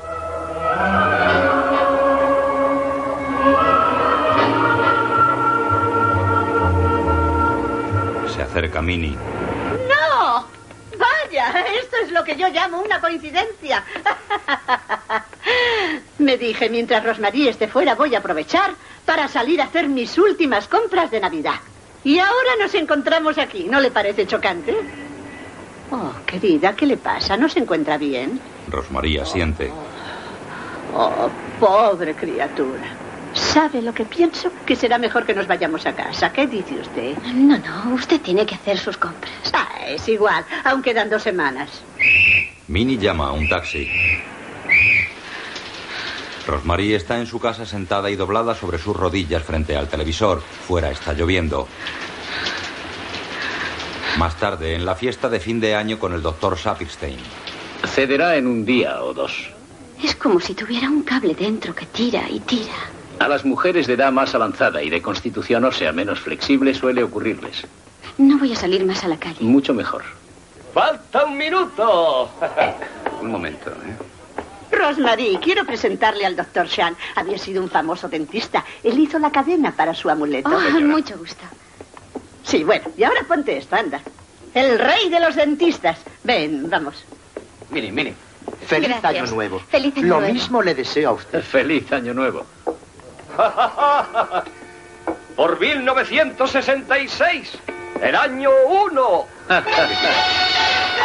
Otro día, Rosmarie prepara un pollo en la cocina de su casa. Come las asaduras crudas.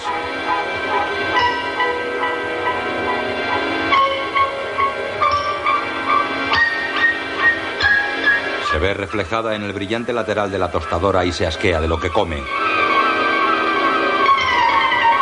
Vomita en el fregadero.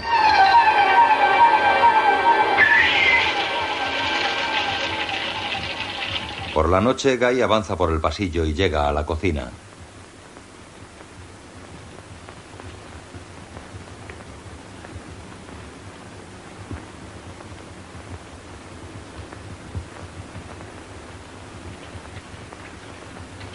Rosmarie escribe sentada a la mesa. Eh, ¿Puedo saber qué estás haciendo? Planeando un menú. Vamos a dar una fiesta aquí dentro de una semana. Es para nuestros viejos, eh, bueno, nuestros jóvenes amigos. Minnie y Roman no estarán invitados. Y tampoco Laura Luis, ni el doctor Sapirstein. Va a ser una fiesta muy especial para menores de 60 años.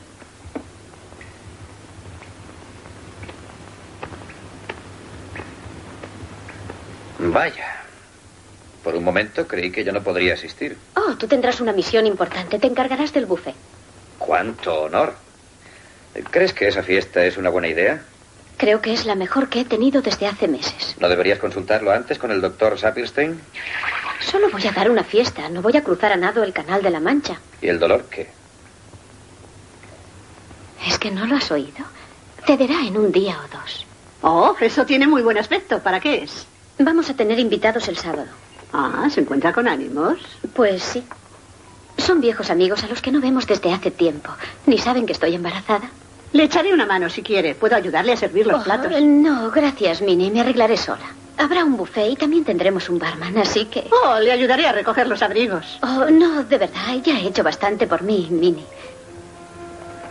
Bien, si cambia de opinión, dígamelo. Bebas eso. Ande. Todavía no. Ahora no me apetece. Lo tomaré dentro de un rato. Es mejor beberlo enseguida. No tardaré mucho. Vuelva a su casa, yo le llevaré el vaso después. Ah, esperaré y le ahorraré el paseo. Mm. No, por favor, me pone muy nerviosa que alguien me mire cuando estoy cocinando. Váyase. ¿Mm? No tarde mucho en tomárselo. Pierde vitaminas. Ya sola, Rosmarie tira el batido de Minnie por el fregadero. Después, en la fiesta, ¡Oh, Rosmarie! ¡Qué calladito lo tenías! ¡Felicidades! Gracias. Enhorabuena, Rose. Rosy. ¿Qué? Bob y Licky han tenido que asistir a otra fiesta, pero de un momento a otro estarán libres. Estupendo. ¡Qué suerte tienes! Es un apartamento fantástico. Ah, ¿Verdad que sí? recibe a un amigo. Hola. ¿Cómo me encuentras? Delgada como un palillo. Haz que Guy te alimente. Adrián Marcato vivió aquí. Ah, sí. Sí, las hermanas Trench. ¿Tren? Trench, Trench, comían niños. Oh. Hay muchas mujeres que se comen a los niños. Guy se aleja del grupo y se acerca al barman.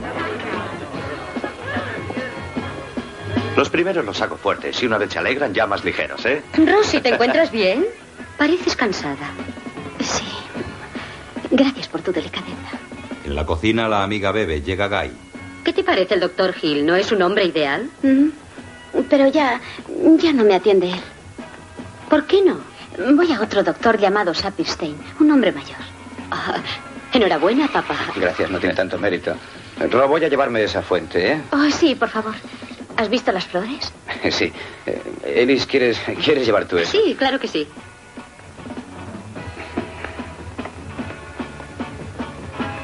Por cierto, ¿quién era el otro?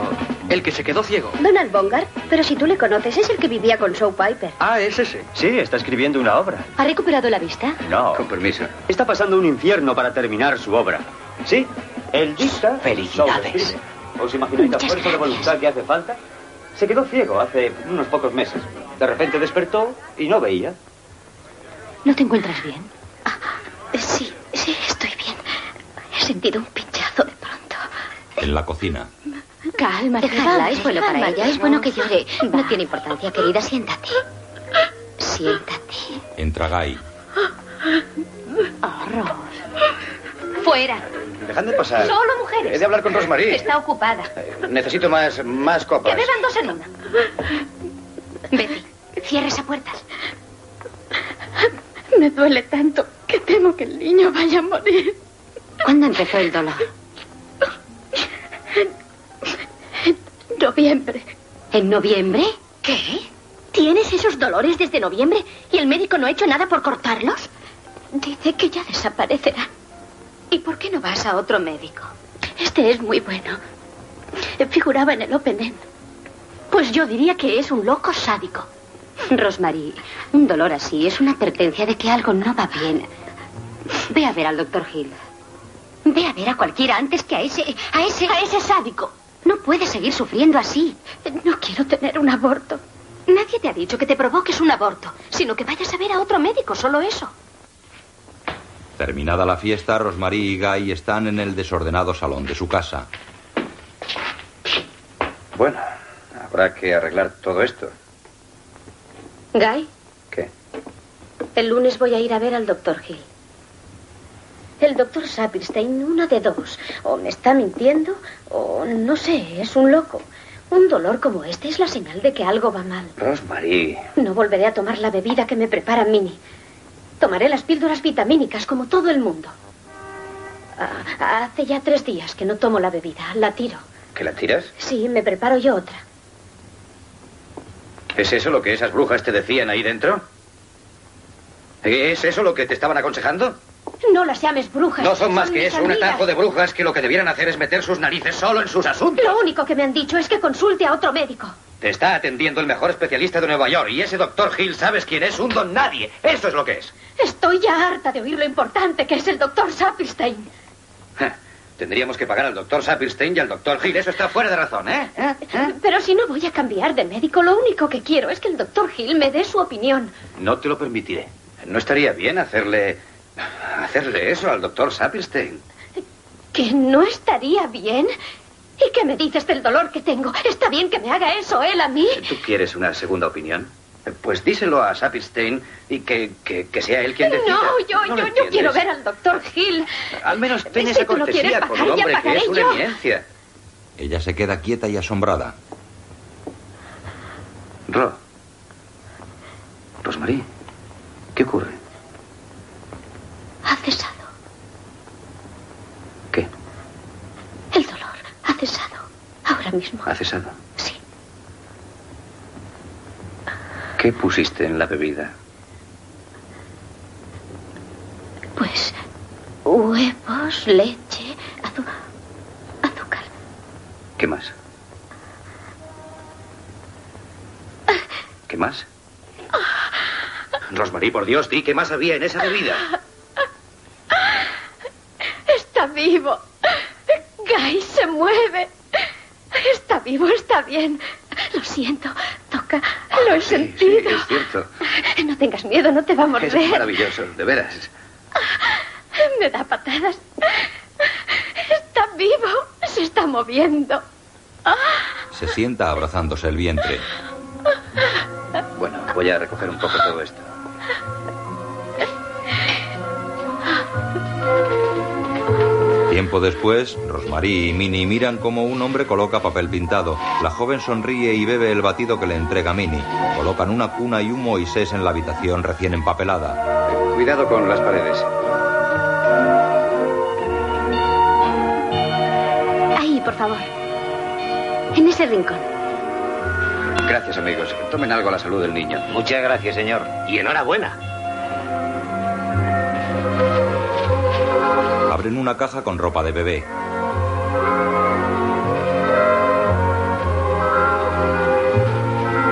Rosmarie hace la maleta y pone en ella un neceser.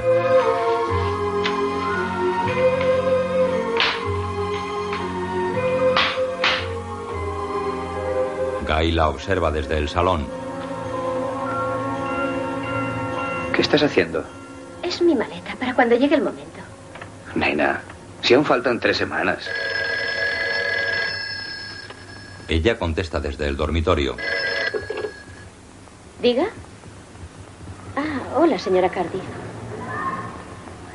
No. Oh, Dios mío. Dios mío. Sí, por supuesto que iré.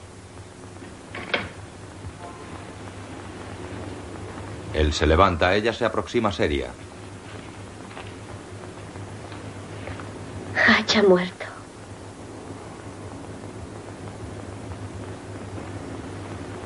Estoy avergonzada. Le habíamos olvidado por completo. Un taxi llega al cementerio. Rosemary sale, lleva un vestido premamá de rombos blancos y negros. Se acerca a los familiares. Lo siento. Mi más sentido pésame. Iré a verte. Adiós, Oh, perdón, soy la señora Woodhouse. Conocí a su padre. Ah, Es usted Rosemary. Lo he sentido muchísimo. Gracias. Le presento a mi hermana Elena. ¿Cómo está usted? Mucho gusto. Y mi Rosemary. marido. Tanto ¿Cómo gusto. está usted? Siento haber llegado tarde. Perdone. ¿Sí? Soy Grace Cardiff. Oh, ¿cómo está usted? Muchas gracias por haberme llamado. Iba a enviarle esto por correo, pero ya que la he visto aquí. ¿Qué es? Un libro. Hazel cobró a última hora el conocimiento y creyó que se encontraba en la mañana del día en que tenían ustedes la cita. Oh, sí. Yo no estaba, pero le dijo al doctor que se asegurara de que el libro llegara a sus manos. Gracias. Ah, y encargó que le dijera que el nombre es un anagrama. ¿El nombre del libro? Eso parece. Pero deliraba y es difícil estar seguros. El chofer de Grace entra en el coche y se marchan. En su casa, Rosmarie deja el sombrero y el abrigo en el armario de su dormitorio y coge el paquete con el libro de Hatch.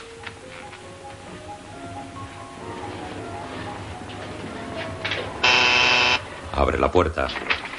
La oí entrar. No ha tardado mucho, ¿eh? Llegué tarde, no encontraba taxi. Siempre ocurre igual. ¿Ya ha recibido el correo? Mm, No, esto me lo han dado allí. Mm. Deme, yo se lo tendré. Lo sopesa.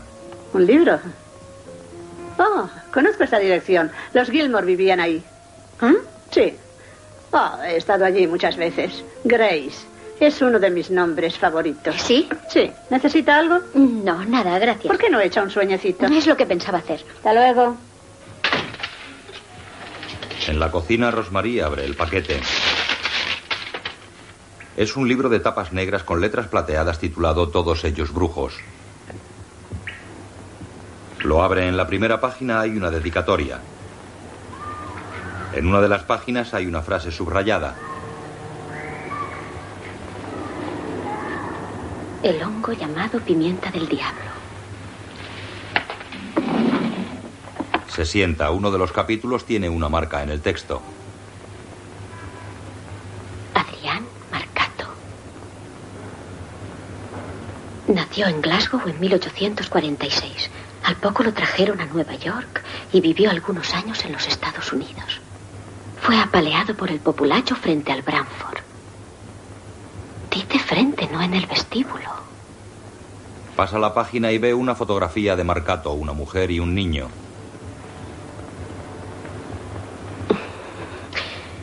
Todos ellos brujos, Ah, qué tontería. Cierra el libro y mira el título. El nombre es un anagrama.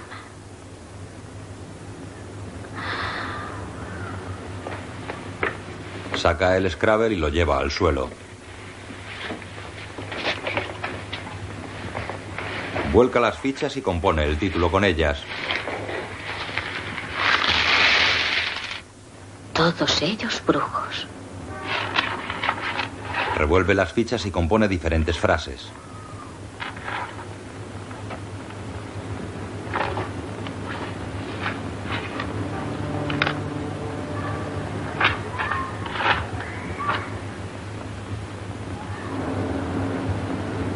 Viene con el otoño.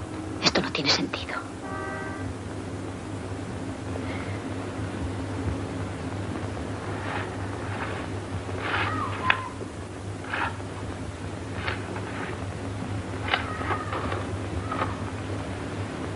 Duende hirió, brujo lisiado. Tampoco.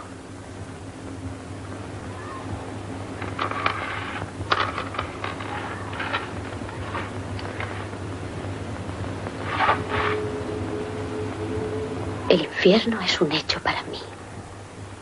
Sobra una letra. Esto sí tiene sentido. Pobre Hatch.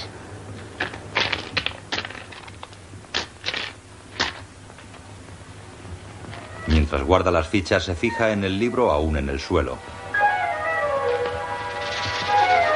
Lo coge y lo abre por una marca en el capítulo sobre Marcato. Lee el pie de foto subrayado.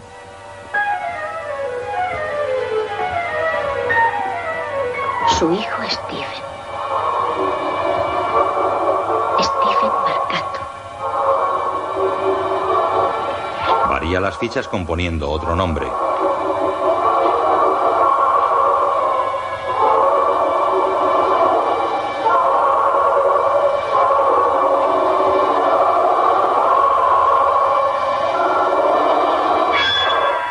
Roman Castevet. La cadena de seguridad impide que la puerta se abra. ¿Ro? Ella abre. ¿Por qué has echado la cadena? Guy trae un paquete y un ramo de flores. ¿Qué pasa? ¿Estás bien? Sí, muy bien. Le da el ramo. Gracias. ¿Cómo ha ido el entierro? Pues bien. He comprado la camisa que anunciaban en el New Yorker. Digo que me he comprado esa camisa que tanto anuncian. Es muy bonita. ¿Sabes quién es realmente Roman? ¿Qué quieres decir? Es el hijo de Adrián Marcato. ¿Qué? Quiero enseñarte una cosa. Van a la cocina. Roman Castevet. Las mismas letras de Stephen Marcato. Un anagrama. Le da el libro. Era de Hatch. Él lo ojea. Mira, La foto. y mira aquí. De cuando tenía 13 años. ¿Ves los ojos? ¿Una coincidencia? En la misma casa. Y mira, mira aquí. Poco después, en agosto de 1886, nació su hijo Steven. ¿Te das cuenta? Por lo tanto, tiene ahora 79 años. No es una coincidencia. Guy mira la foto con interés. No, creo que no. Es Steven Marcato, sí. Pobre, con un padre loco como el suyo no es raro que se cambiara el nombre. ¿No crees que él será igual que su padre? ¿Quieres decir un brujo? no lo dirás en serio. Ay, Ro, cariño. Su, su padre fue un mártir de sus ideas. ¿No sabes cómo murió? Nena, estamos en 1966. Y esto está publicado en 1933. Y había aquelarres en Europa. Así es como se le llama a, a la congregación. Aquelarres en América y en Australia. Y tenemos uno aquí mismo. Su grupo. Esas reuniones con los cánticos, las flautas, los rezos, son esbats o sábats o, o como cariño, se no llamen. te excites, ¿eh? Lee lo que hacen, Guy. Utilizan sangre para sus ritos y la que tiene más poder es la de un niño recién nacido. Y no solo la sangre, utilizan la carne también. Rosmarie, por el amor de Dios. No volverán a poner nunca los pies en este apartamento y no dejaré que ninguno de ellos se acerque a mi hijo. Son un par de viejos que se reúnen con viejos amigos y el doctor Shan trae un magnetófono con cintas No grabadas. permitiré que la seguridad de mi hijo corra peligro. Nos iremos de este apartamento. No nos iremos. Sí, nos iremos. Ya hablaremos de eso luego. Él va al dormitorio y ella se sienta leyendo el libro preocupada. No debes seguir leyendo esa clase de libros. Solo el último capítulo. Hoy no, nena. Tus manos están temblando. Anda, dámelo. Ya lo leerás Ay. mañana. Quiero que me lo des. Vamos, dámelo. Ella lo cierra y se lo da. Él lo coloca en la estantería, después con Saperstein. Fantástico, realmente fantástico. ¿Cómo ha dicho que era el nombre, Marcano? Marcato, Pues en cierta ocasión me dijo que su padre era importador de café. Agai le dijo productor de teatro. Entiendo lo molesta que se debe sentir al tenerlo por vecino. No quiero más tratos con él, ni con Mini. Cuando se trata de la seguridad del Eh, niño, no eh, debo por correr el menor riesgo. Por supuesto, cualquier madre haría lo mismo. No es posible que Mini pusiera algo dañino en las bebidas o, o en aquellos pastelillos. no, Rosemary, yo lo habría notado en usted hace tiempo. Ya no tomaré nada más de ella. No tiene por qué. Le recetaré unas píldoras muy adecuadas para estas últimas semanas. En cierto modo, puede ser también una solución para el problema de Minnie y Roman. ¿Qué quiere decir?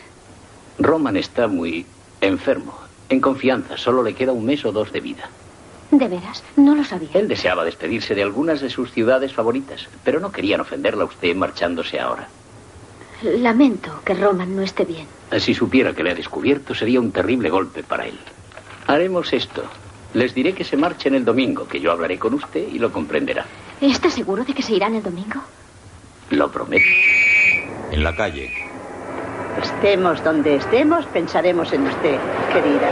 En que es feliz, ha adelgazado y tiene ya a su nenito o nenita en los brazos. Gracias, gracias por todo. Y que Guy nos envíe montones de fotografías. ¿eh? Descuide. No les deseo buena suerte porque no la necesitan. Van a tener una vida muy feliz.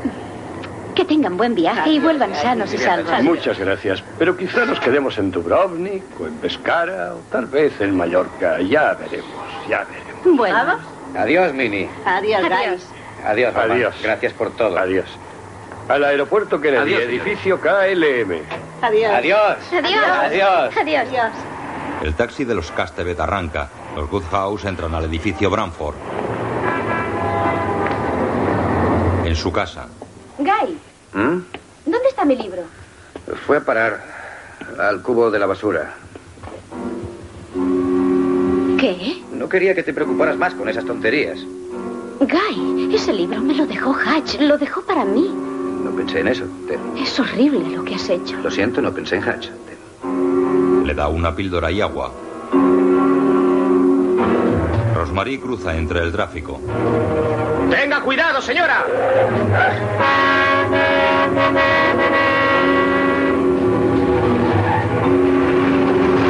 Se quita el colgante de los Castevet.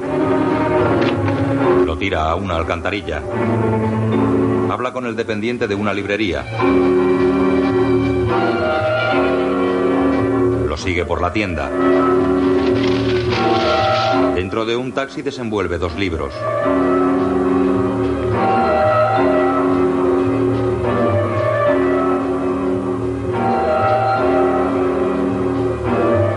Ojea uno con tapas rojas y lee un pasaje.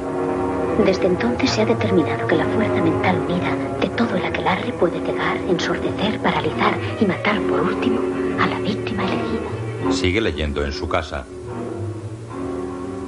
Algunas civilizaciones creyeron que era necesario un objeto personal de la víctima. Que el hechizo no surte efecto sin poseer un objeto que pertenezca a la víctima. Marca la página. Donald Bongar, Sí, diga. aquí Rosmarie Goodhouse, la esposa de Guy. Oh, sí, sí. Quería saber, Oh, ahora debe de ser usted muy feliz. Quería saber- En el Branford, con lacayos uniformados. ¿cómo se encuentra usted? ¿Ha experimentado alguna mejoría? Oh, Dios la bendiga. Ah, la esposa de Guy Goodhouse, ¿eh? Me encuentro espléndidamente. Hoy solo he roto seis vasos. Ah, Ah, Eh, Kai y yo lamentamos mucho que él haya conseguido el papel eh, precisamente a causa de su desgracia. Bien, ¿qué, qué le vamos a hacer? Las cosas no pueden cambiarse, ¿verdad? Siento no haber podido ir con él el día que fue a visitarle.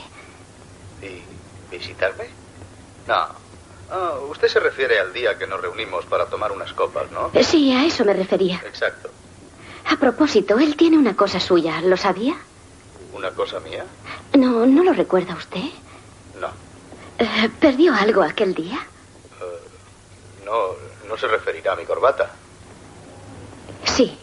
Bueno, él se llevó la mía y yo me quedé con la suya. ¿Quiere que se la devuelva? No, no es eso. A mí no me importa el color de mi corbata. Ni siquiera si la llevo o no. No lo entendí, creí que se la había pedido prestada. No, no, fue un cambio. Simplemente un cambio. No habrá creído que me la robó, ¿verdad? Ahora tengo que colgar. Solo quería saber si había experimentado alguna mejoría. No, ninguna mejoría. Ha sido muy amable en llamar. Cuelga coge un libro y lo guarda en el bolso. Toma dinero de un armario. Guarda un frasco de pastillas en el bolso.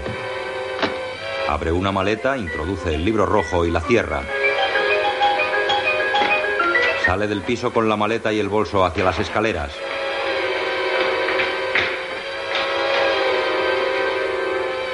Se detiene y da la vuelta. Llama al ascensor después en la consulta.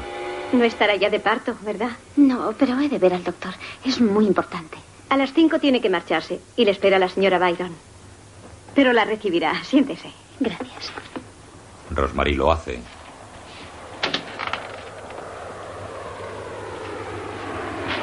La otra paciente la sonríe. Rosmarie corresponde con una sonrisa. Abre su bolso y se seca el sudor con un Kleenex.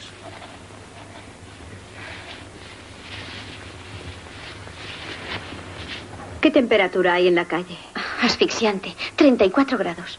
Hasta la semana próxima. Y no olvide pedir hora. No, adiós, doctor. Sale una paciente y la enfermera entra al despacho del doctor. Usted espera de un día a otro, ¿verdad? Ah, El martes. Librarse antes de agosto es una suerte. Sí. Señora Byron, la verá usted enseguida. Gracias. A ver. ¿El 2 de julio? Sí, deme hora, por favor. ¿Le va bien a las 4? Estupendo. Hasta entonces. Adiós. Adiós. Buena suerte. Gracias. Rosmarie ojea una revista. Mm, Huele muy bien. ¿Qué es? Oh, es un perfume que se llama Dechma. Ah, Si me lo permite, es mucho mejor que el que usa normalmente. Lo otro no era perfume, era un amuleto de la buena suerte. Lo he tirado. Bien hecho. El doctor debería seguir su ejemplo.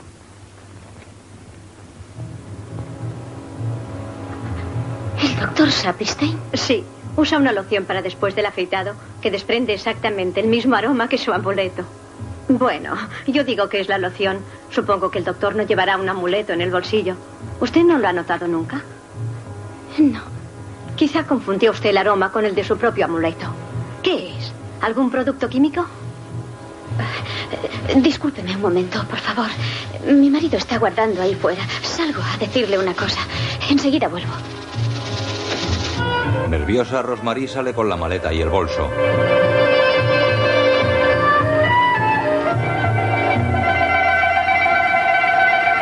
Entra en una cabina telefónica.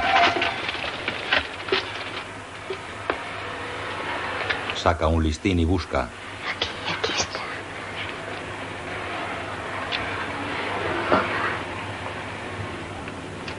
Marca.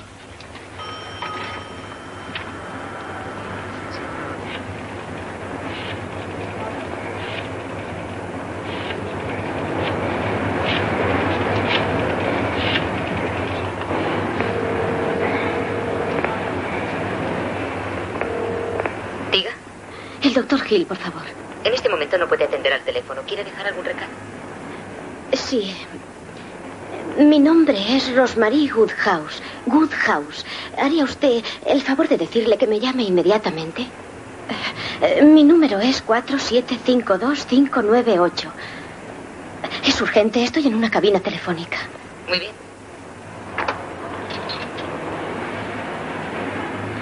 Cuelga, se seca el sudor con la mano y abre la puerta. Rápido, por favor, doctor Hill, llámeme. Se acerca una mujer y Rosmarie disimula descolgando pero manteniendo pulsado el colgador. Oh, ¿De verdad? ¿De, de verdad que ha dicho eso? Oh, no, no, no puede haber dicho eso. ¿Y qué más? Dime, ¿qué más ha dicho? Oh, pero es maravilloso. Es algo realmente ma- maravilloso. Sí, el doctor Hill. ¿He tomado bien su nombre? ¿Es Rosemary Woodhouse? Sí. ¿Es usted paciente del doctor Hill? No. Eh, eh, bueno, sí, me, me ha visitado una vez. Por favor, dígale usted que me llame, que es muy importante. Dígale que me llame. ¿eh? Bien. Gracias. Cuelga y vuelve a disimular.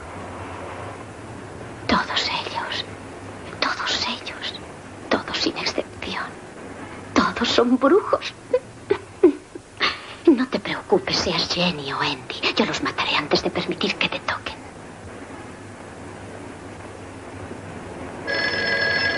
¿Sí? ¿Doctor Hill? ¿Señora Woodhouse? Sí. Oh, gracias, gracias por llamarme. Creía que estaba en California. No, no, es que he ido a otro médico. Y no es bueno, no lo es, doctor Hill. Me ha estado engañando y dándome unas extrañas bebidas y unas cápsulas muy raras. El niño ha de nacer el martes, usted me lo dijo, 28 de junio. Y quiero que me asista usted. Señora Woodhouse. No, no, por favor, déjeme que le hable, de- deje que vaya a verle y le explique lo que me ha ocurrido. No, no puedo seguir tanto rato en este sitio. Vendrán, vendrán a buscarme. Doctor Hill, doctor Hill, hay una conjura. Y Ya sé que parece una locura y que usted estará pensando, Dios mío, esa pobre chica se ha vuelto loca, pero no estoy loca, doctor Hill. Le juro por todos los santos que no. A veces hay conjuras contra personas, ¿no? Eh, Sí, a veces. Bien, pues, pues hay una contra mí y contra mi hijo. Venga a mi consultorio mañana, después de las 5. No, ahora mismo. Señora Woodhouse, ahora no estoy allí, estoy en mi casa. No me he acostado Se desde lo suplico. Se lo suplico. No puedo seguir aquí. anteanoche. Bien, en mi consultorio a las 8. Sí, gracias, gracias. Eh, espere, doctor, doctor Hill. Eh, si mi marido le llama y eh, le, le pregunta. No si- Eh, hablaré con nadie, voy a dormir un poco. Gracias. Hay un hombre canoso de espaldas junto a la cabina.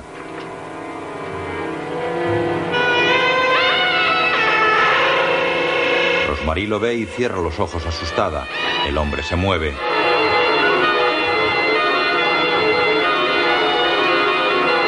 Rosmarie le ve la cara y sonríe aliviada. Sale de la cabina. El hombre entra. Rosmarie paga a un taxista. Guárdese el cambio. Eh, eh, ¿Podría usted esperar un poco y eh, vigilar hasta que entre en ese edificio, por favor? Sale del taxi.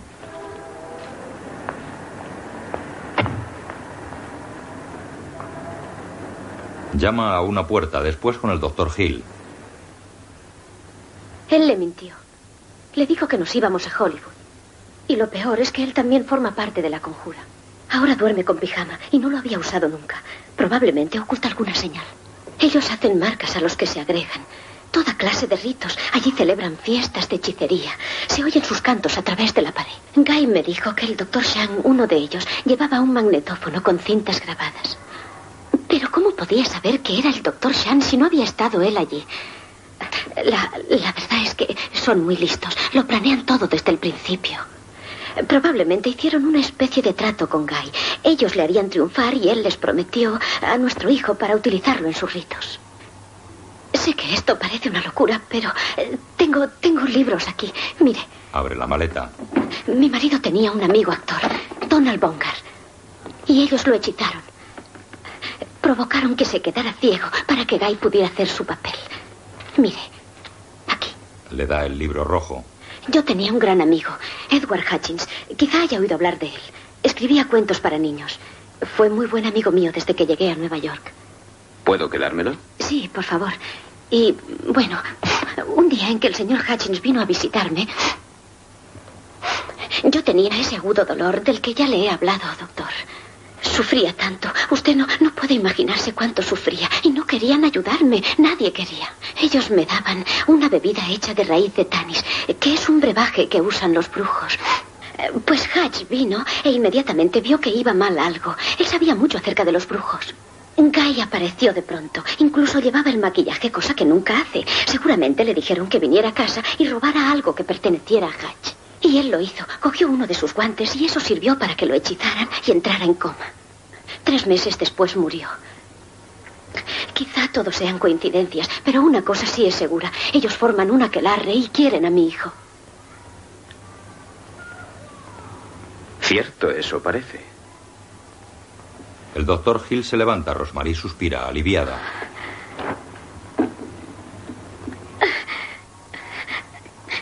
Tenía miedo de que no me creyera usted. No creo en brujerías, pero hay un buen número de maníacos y locos en esta ciudad. Dice que el nombre del doctor es Shan. No, no, el doctor Shang es solo uno del grupo. El nombre de mi ginecólogo es Sapirstein.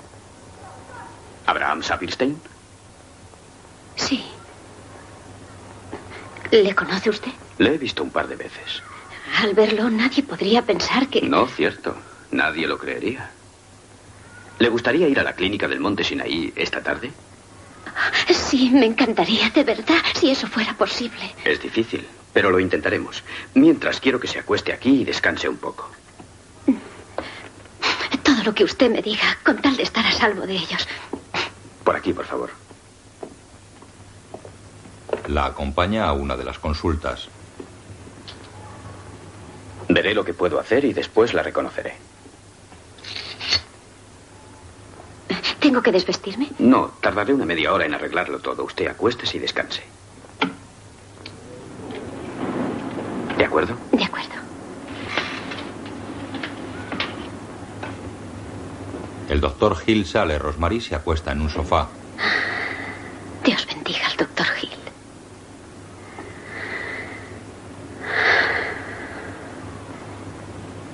Todo irá bien a partir de ahora, Andy o Jenny. Vamos a ir a una clínica limpia, bonita, sin visitantes y... Se incorpora, coge el bolso y saca el dinero que lleva.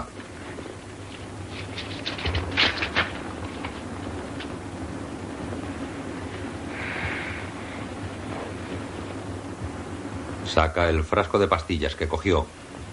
Monstruos. Monstruos. Lo deja sobre un taburete y se acuesta en el sofá. Es increíble. Cierra los ojos.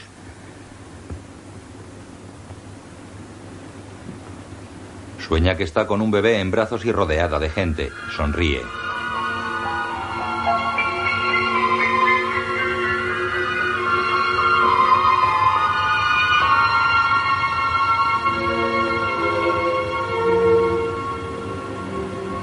Se enciende la luz en la consulta y Rosmarie despierta restregándose los ojos. Ah, me había quedado dormida.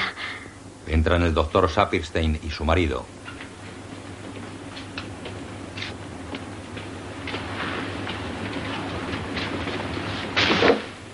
El doctor Hill cierra por fuera.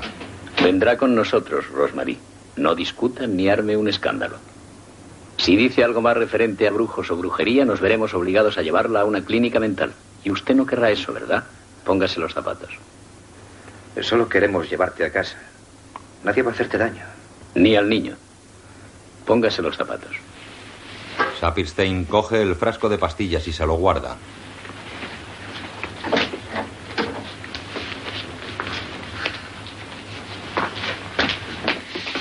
Salen de la consulta. Ahora se encuentra bien. Vamos a casa y allí descansará.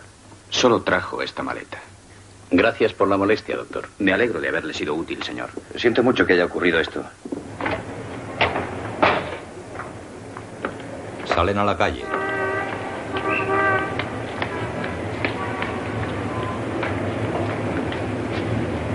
Entran al asiento trasero de un coche. El chofer sonríe.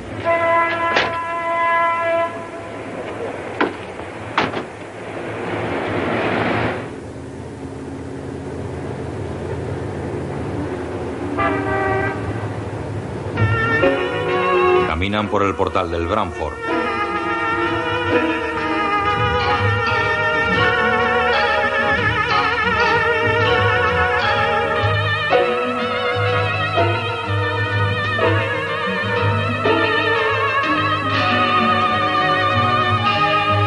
Llegan a los ascensores. Buenas noches, señora Woodhouse. Ella abre el bolso, coge las llaves y deja caer su contenido.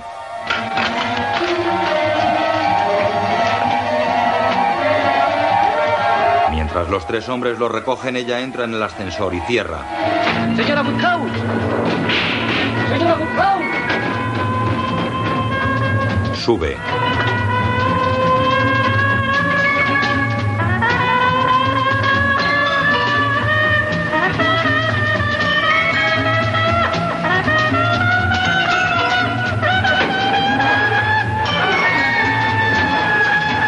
No sabe pararlo. Lo detiene y salta. Corre por el rellano. Llega a las escaleras, se apoya en el pasamanos aturdida. Mareada camina pegándose a la pared. Se detiene y respira cansada. Ve que el segundo ascensor sube y corre a la puerta de su casa. Nerviosa no atina a meter la llave. Abre cuando Guy sale del ascensor. Cierra y pone la cadena. Rau, Rosmarie, cariño. Rau, Rau. Vamos, abre. ¡Vete al infierno! Nadie va a hacerte daño. ¡Les has prometido el niño! ¡Vete! Yo no he prometido nada a nadie. ¿Prometer a quién? Habla, Rosmarie, habla. ¡Usted también! ¡Váyase!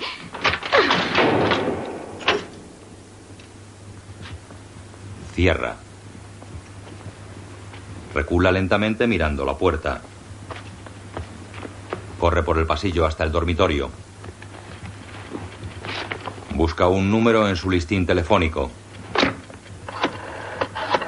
Marca.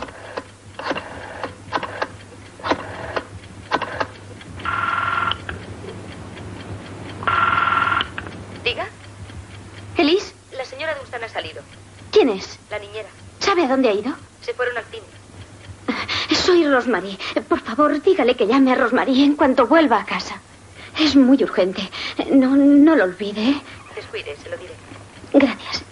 Por el pasillo tras ella pasaron dos hombres de puntillas. Asustada, Rosmarie mira hacia el salón. Entran Guy y varias personas. No queremos hacerte ningún daño. Ah. Somos sus amigos, Rosmarie.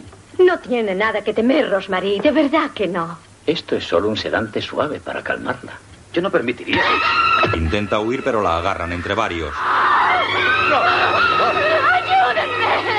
¡Ay, que alguien me ayude! ¡Cálmate! Sapirstein le pone una inyección. Un momento. Esperen un momento. El doctor palpa el vientre de Rosmarie. Está a punto de dar. a luz. Aquí. Aquí. Todo va a salir bien, nena, te aseguro. Todo va a salir bien. Estoy aquí yo. No te preocupes. No Aquí no. puede pasarte Ay, que nada. me lleven a un No te hospital, re- quiero otro Por favor, médico. por favor, no te Que me atienda preocupes. otro Seguro que médico. todo irá bien. Ay, que no, por caridad. No. Guy coge el teléfono. No está Elise. Que llame en cuanto vuelva, por favor. Cuelga. Rosmarie se remueve con los ojos cerrados. Oh, Andy. Andy o Jenny. Ah, lo siento, mi pequeño amor. Ah, Perdóname. La imagen funde a negro. Tiempo después, Rosmarie despierta. Guy está sentado a los pies de la cama. Hola.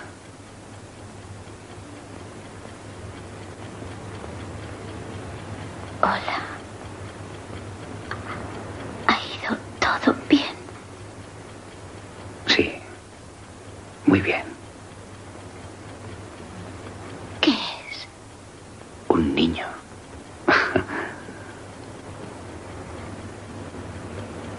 ¿De verdad? ¿Un niño?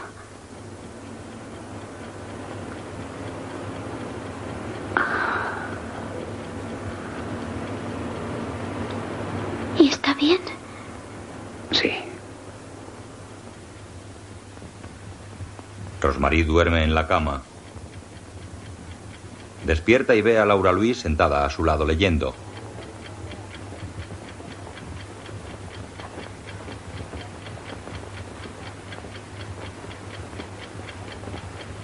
¿Dónde está? Da un respingo. Mm. ¡Oh, qué susto! Buah, querida, qué susto me ha dado. ¿Qué le pasa? Diga dónde está el niño. espere un momento, solo un momento, ¿eh? ¿Dónde está mi hijo? Eh, Laura Luis sale. eh, voy, voy a buscar al doctor Ivy. Es solo un momento, ¿eh? Rosmarie intenta levantarse de la cama, pero no puede.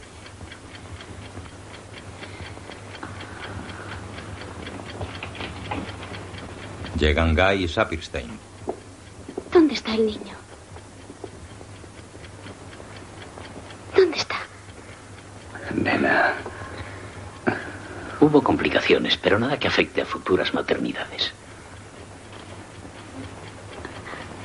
Entonces, Murió.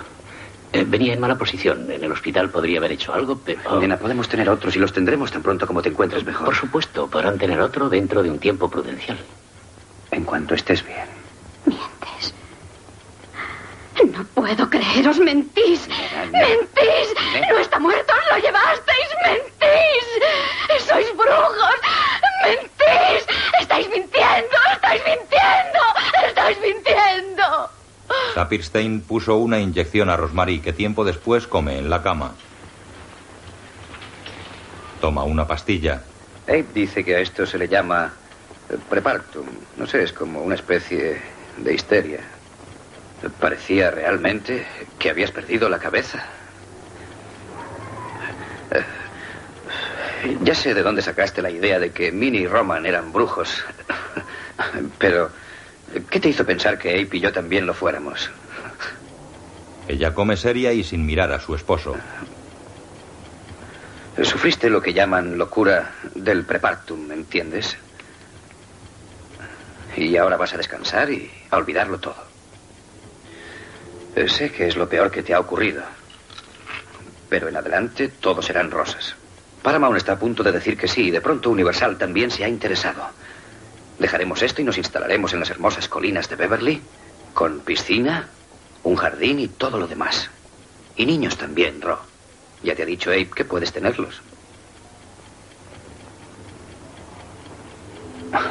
Ya era hora de que yo triunfara, ¿no? Se acerca, la besa en el cuello y se aleja. déjame ver tu hombro. Él se detiene en la puerta del dormitorio y gira hacia ella. Déjame ver tu hombro. ¿Es una broma? No, déjame ver tu hombro izquierdo. Bien, lo que tú quieras. Se quita el Nicky. Aunque yo el striptease prefiero hacerlo con música. El izquierdo. Se lo muestra. Y ahora el derecho. Hasta aquí es donde llego si no es con luz azul. Sale de la habitación, ella queda pensativa. El área de altas presiones que vemos aquí es la causa del intenso calor y de la humedad. Tenemos además la mala fortuna de Tiempo después, Rosmarie ve la televisión desde la cama. Subirá la temperatura y el cielo estará encapotado en Nueva York con posibilidad de precipitaciones esta noche y mañana, comenzando a aclarar paulatinamente mañana por la noche. Mira hacia la pared y apaga la tele con el mando a distancia. De la ciudad el próximo fin. Se incorpora. Se levanta, apaga el aire acondicionado y se acerca a la pared que comunica con los Castevet.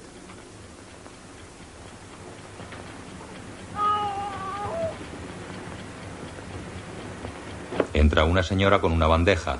¿No ha oído usted llorar a un niño? Pues no, no lo he oído. Oh, vamos, vuelva a la cama. Es la hora de tomar su píldora. Rosmarie obedece. ¿Ha cerrado usted el acondicionador de aire? Mm-hmm. No ha debido hacerlo. Es un día agobiante. La gente se muere de calor.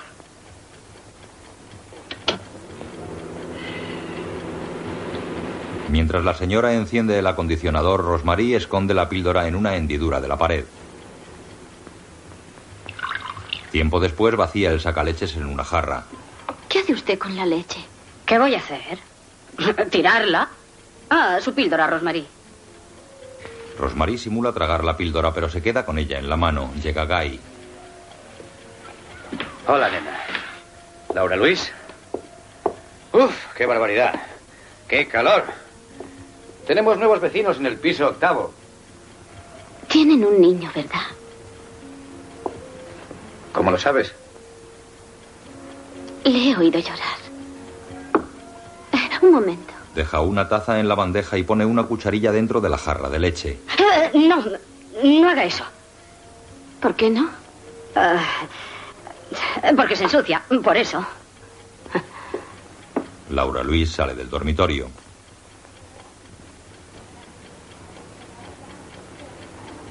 En la hendidura de la pared hay varias píldoras. De noche, Rosmarie baja de la cama, se pone las zapatillas y una bata y sale del cuarto.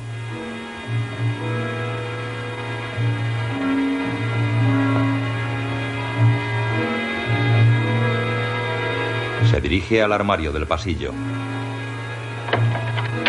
Lo abre. Coloca ropa de la repisa central en la superior. La ropa le cae encima y vacía todas las baldas en el suelo.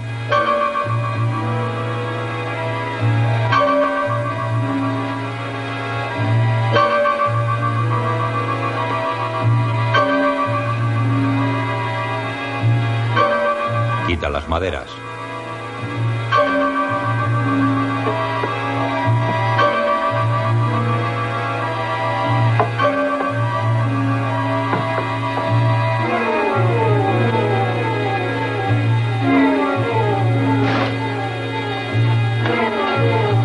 Quita la tabla posterior y ve la rendija de una puerta.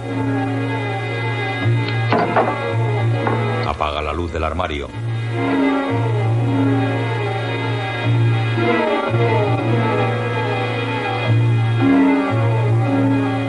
Se acerca a la nueva puerta y mira por la cerradura.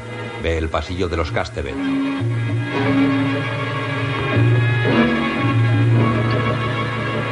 Retrocede y vuelve al pasillo de su casa.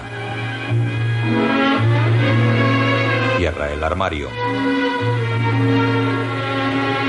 Coge un cuchillo de la cocina y vuelve al pasillo.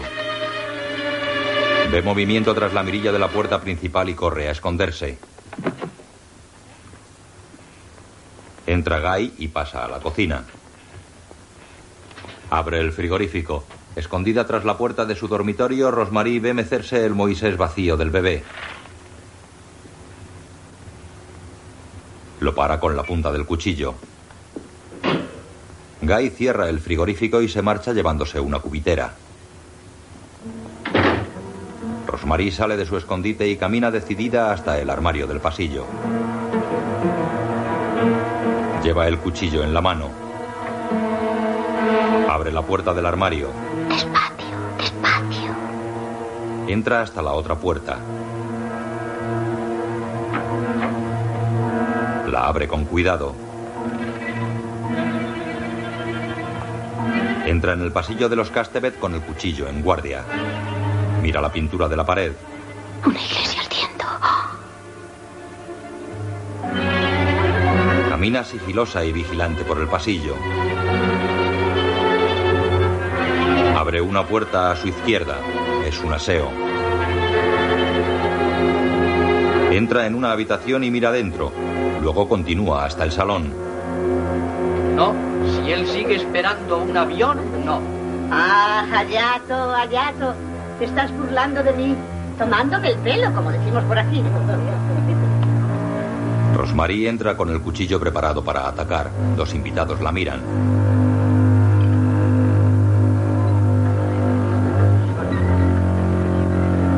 En un lateral hay una cuna con dosel forrada de negro.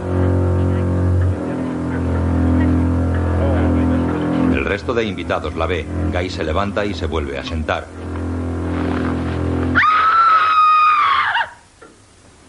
Rosmarie, vuelva a la cama. Ya sabe usted que todavía no puede levantarse. Es la madre. Rosmarí. Cállese. Rosmarí. Cállese. Usted está en Dubrovnik. No le oigo. Habló a Roman. Con el cuchillo en la mano se acerca a la cuna. A pocos pasos de ella se detiene y mira alrededor. Se fija en un retrato de Marcato. Mira a la cuna. Extiende una mano y aparta las cortinas del dosel.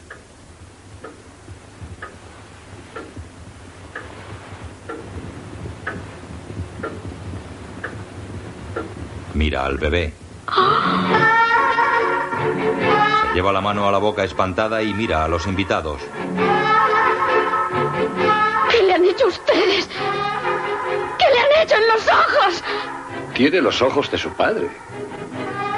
Rosmarie mira a Guy que se tapa la cara con la mano. ¿De qué habla usted? Los ojos de Guy son normales.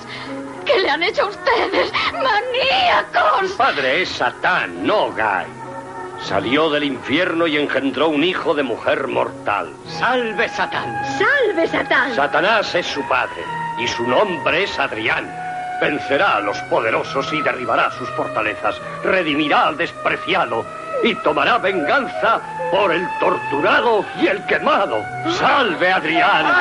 ¡Salve Satán! ¡Salve! Él la escogió a usted entre las mujeres de todo el mundo y él fue también quien lo dispuso todo porque quería que fuera usted la madre de su hijo viviente. Su fuerza es la más poderosa que existe. Su poder durará siempre, siempre. ¡No! ¡No puede ser! ¡No! Mira sus manos, sus pies. Recuerda los ojos de su amante. ¡Oh, Dios! Dios ha muerto. Satán vive. Este es el año uno. Dios ha muerto. Este es el año uno. Es el año uno de Adrián. Minnie recoge el cuchillo que dejó caer Rosmarie. ¿Por qué no nos ayuda usted, Rosmarie? Sea una verdadera madre para Adrián. Le bastará a usted con comportarse como cualquier madre se comporta con su hijo. Minnie y Laura Luis son demasiado viejas. No estaría bien. Piénselo, Rosmarie. Rosmarie tiene los ojos anegados en llanto. El doctor Chan la fotografía.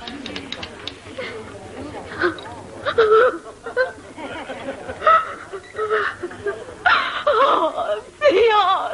¡Cállese ya con su... ¡Oh, Dios! ¡O la mataremos! Cállate tú. Rosmarie es su madre y debes tenerle respeto. Oh, Almirón, ven, amigo mío. Ven a verlo. Ven a ver al niño. El recién llegado se aproxima a la cuna. Guy se acerca a Rosmarie. ¿Quiere usted beber algo?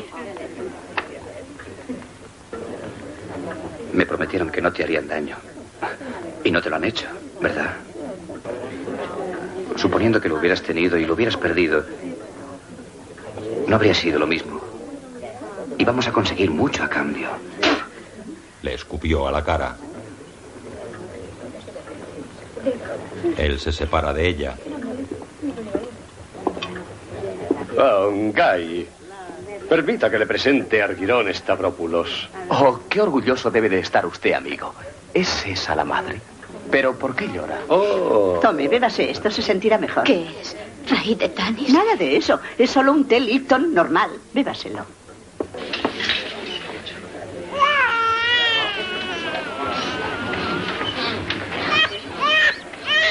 Laura Luis está junto al niño.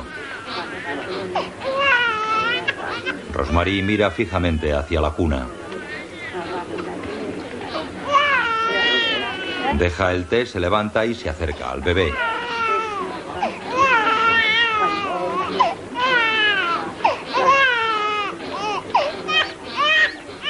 ¡No se acerque! ¡Roman! Lo mece demasiado a prisa. Siéntese.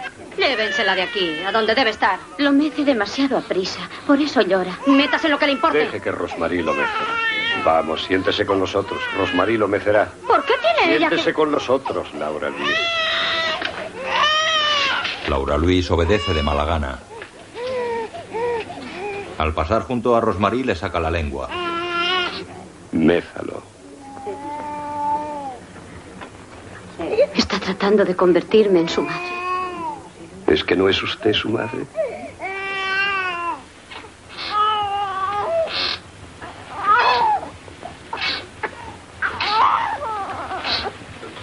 Roman mece la cuna. Rosmarie se acerca despacio.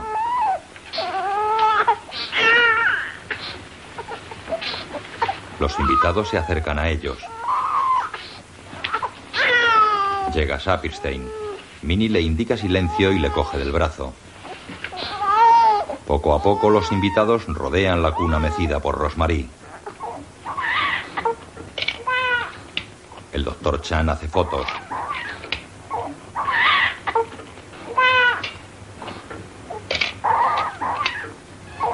Rosmarie mira a su hijo con ternura. Se inclina sobre la cuna y toca al bebé.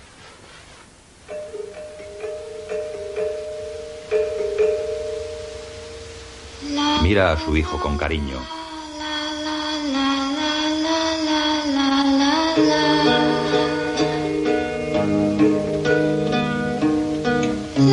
La cámara sobrevuela lentamente el antiguo y señorial edificio Branford.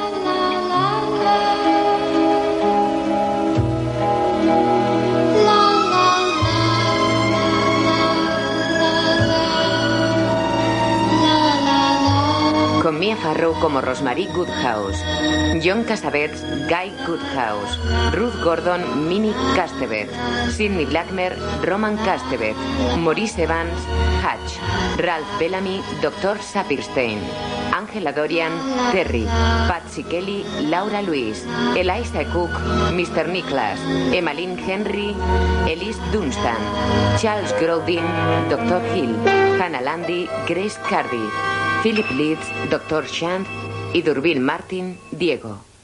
Guión audio descriptivo en sistema Audesc escrito por Antonio Vázquez. Sonorizado en Estudios Aristia. Coordinación técnica del sistema realizada por Javier Navarrete. Dirección de Cultura y Deporte de la ONCE.